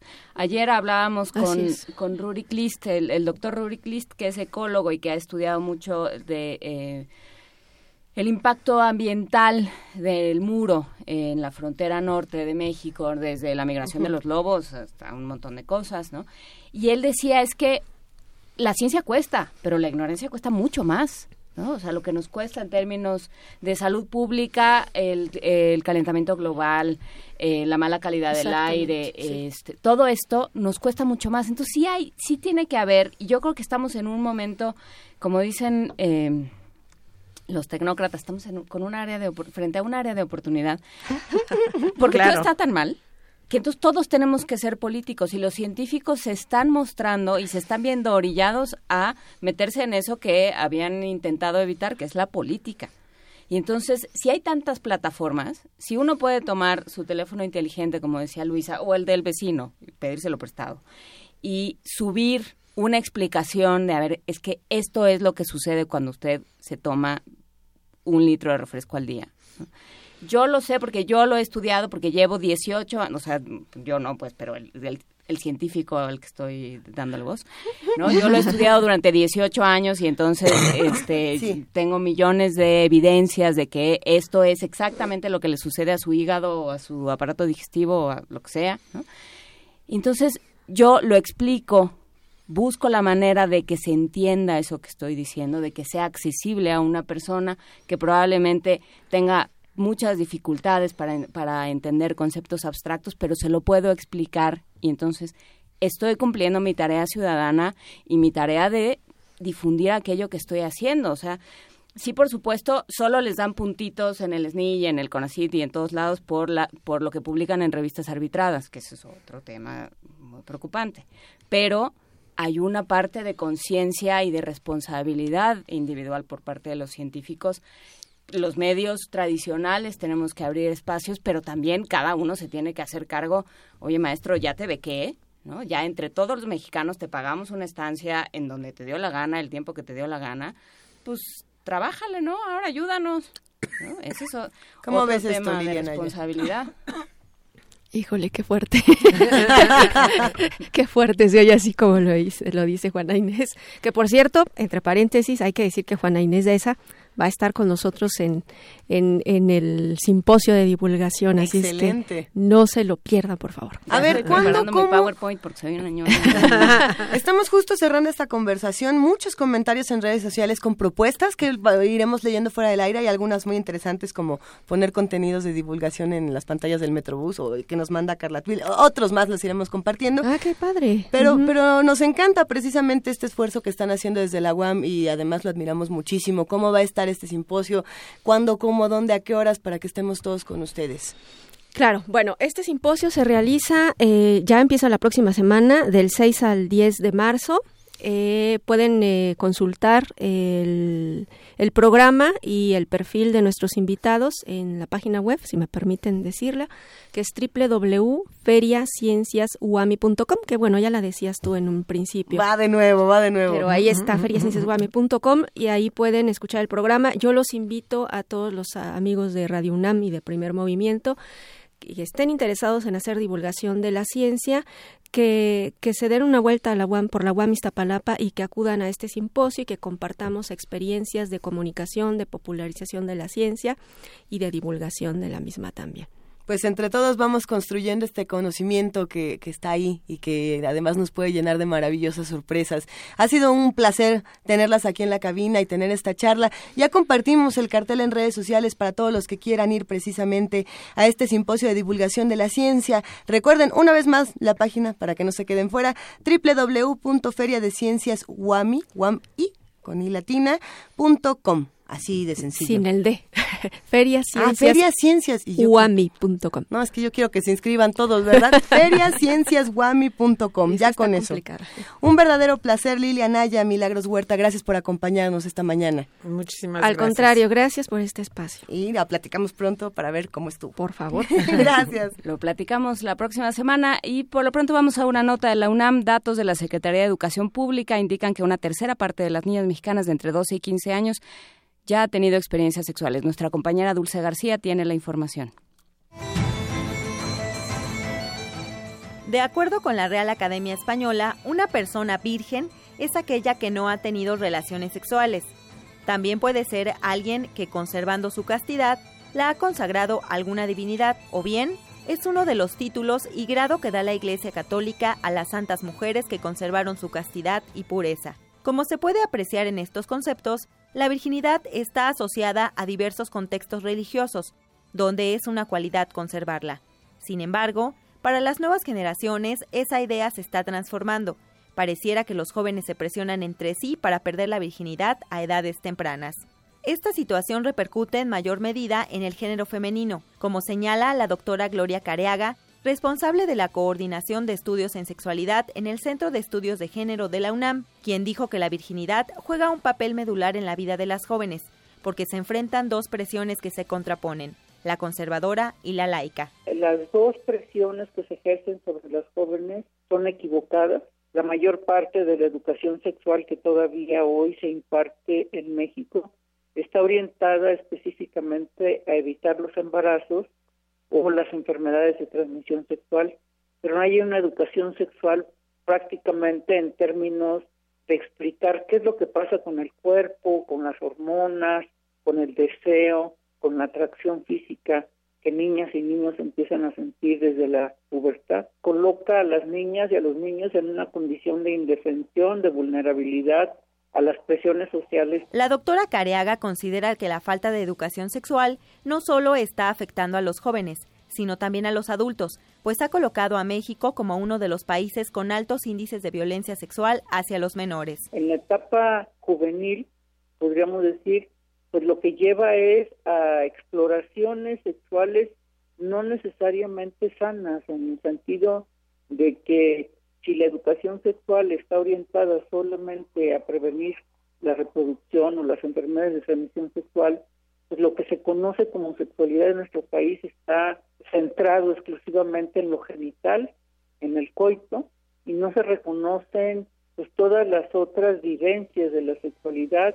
De acuerdo con un estudio de la Secretaría de Educación Pública, 35% de las niñas de entre 12 y 15 años del país ya tuvo su primera relación sexual y según el INEGI, de las adolescentes de entre 15 y 19 años, el 45% no ha utilizado algún método anticonceptivo. Gloria Careaga asegura que para tener una adecuada educación sexual en México, tendríamos que comenzar a reconocer que la sexualidad tiene una dimensión amplia que nos va a acompañar a lo largo de nuestras vidas. Impartirse desde edades muy tempranas para que las niñas y los niños aprendieran a reconocer su cuerpo y a proteger a, este cuerpo, a cuidarlo, a quererlo, y a no tener ese tabú con respecto a ciertas zonas sexuales, ciertas zonas genitales como algo de lo que no se puede hablar y de lo que y de lo que está sujeto al deseo o al poder de los otros. La experta explicó que la educación sexual debe comenzar en la niñez y continuar hasta la etapa universitaria, con la finalidad de que la persona pueda tomar mejores decisiones y enfrente los desafíos con madurez. Con información de Dulce García, para Radio UNAM, Cindy Pérez Ramírez.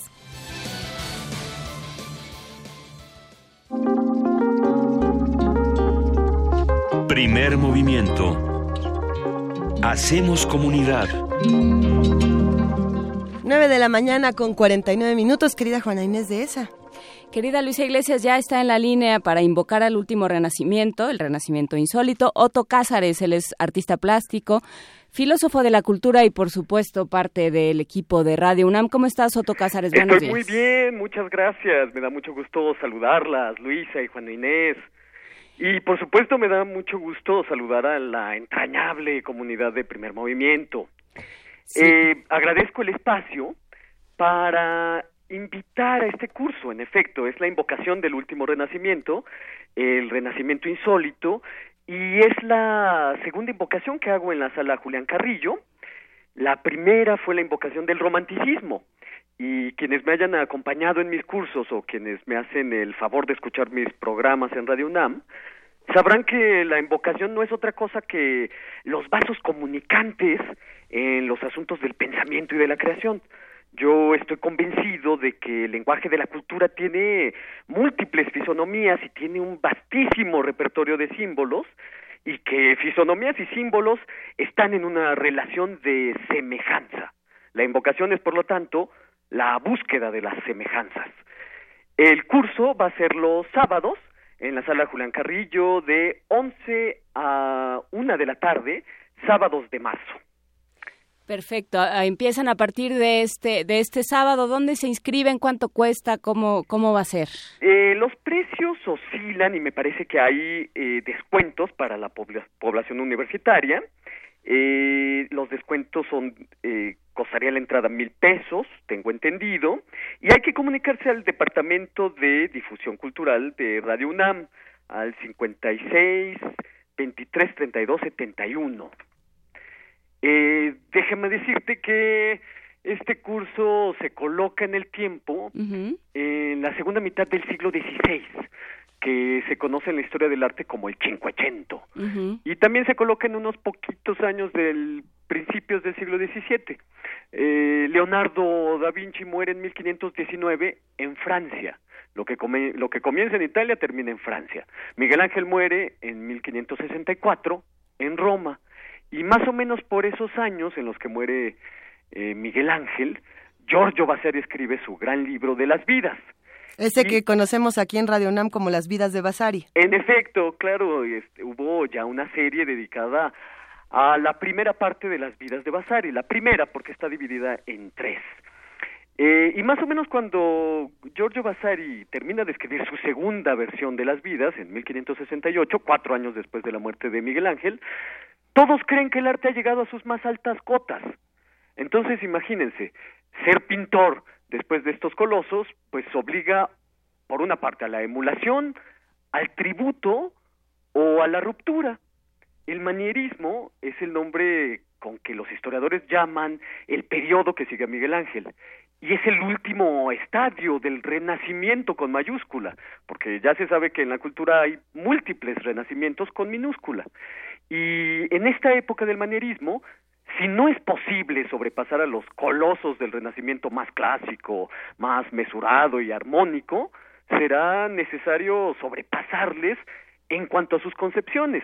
Y los pintores comienzan a pintar cuadros llenos de sentido, de sabiduría, una sabiduría muy oscura, hay que decirlo, una sabiduría que requiere de una interpretación casi policiaca.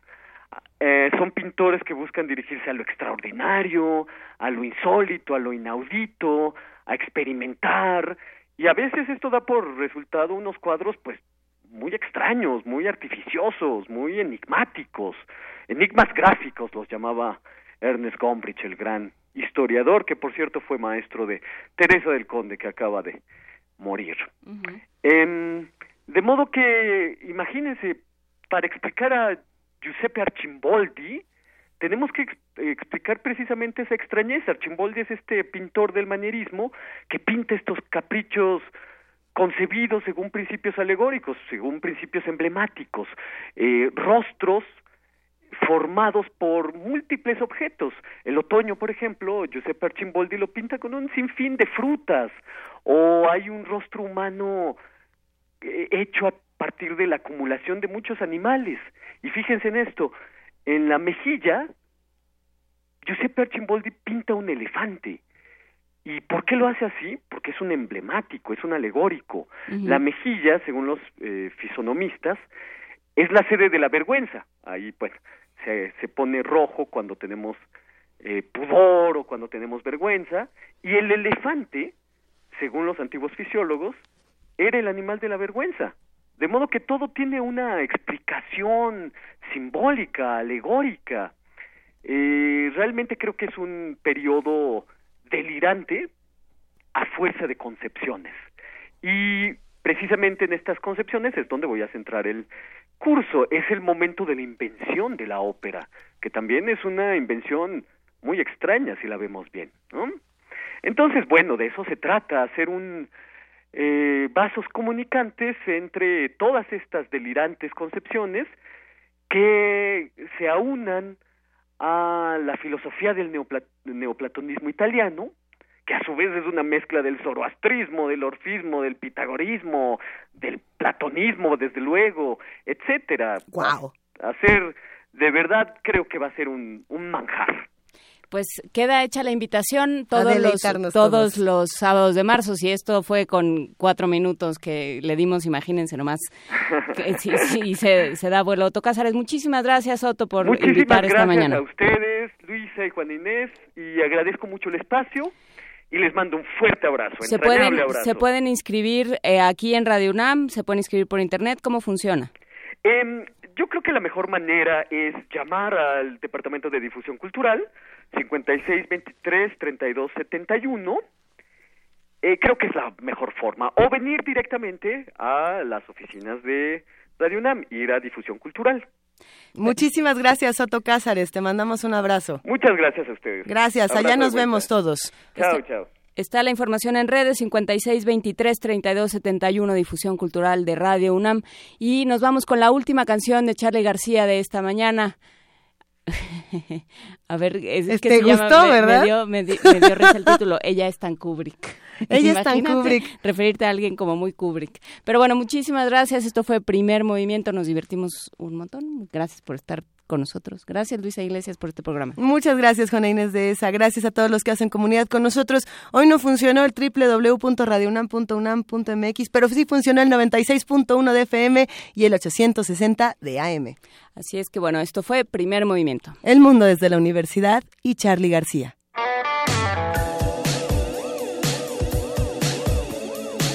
Charlie ha vuelto, o como dice Aníbal Troilo en uno de sus tangos, alguien dijo una vez que yo me fui de mi barrio. ¿Cuándo? Pero ¿cuándo? Si siempre estoy llegando. Esto es Charlie, Charlie García, Random. Esta es la canción, un homenaje a Kubrick. Ella es tan Kubrick, se llama. Y allí va comentando alguna de las películas o refiriendo alguna de las películas favoritas de- del director. Así que aquí está Charlie Charlie que empieza con este, este disco, una nueva etapa de su vida. El disco comienza con Chopin y acaba con los Beatles. Eso es todo, una declaración de principios, decíamos. Al medio, en poco más de media hora, una capa tras otras de atmósferas, el rock, el pop, el folk, las letras ocurrentes y las ganas que uno tiene de subir el volumen. Así que suba el volumen.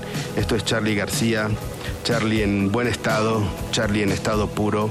Ella es tan Kubrick. Ella es tan chica, mucho más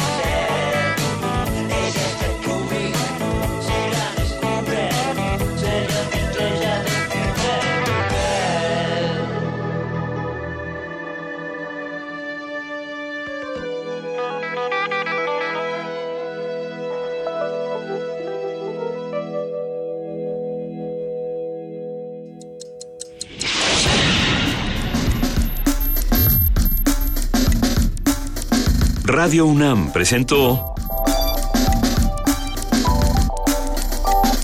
Primer movimiento. El mundo desde la universidad.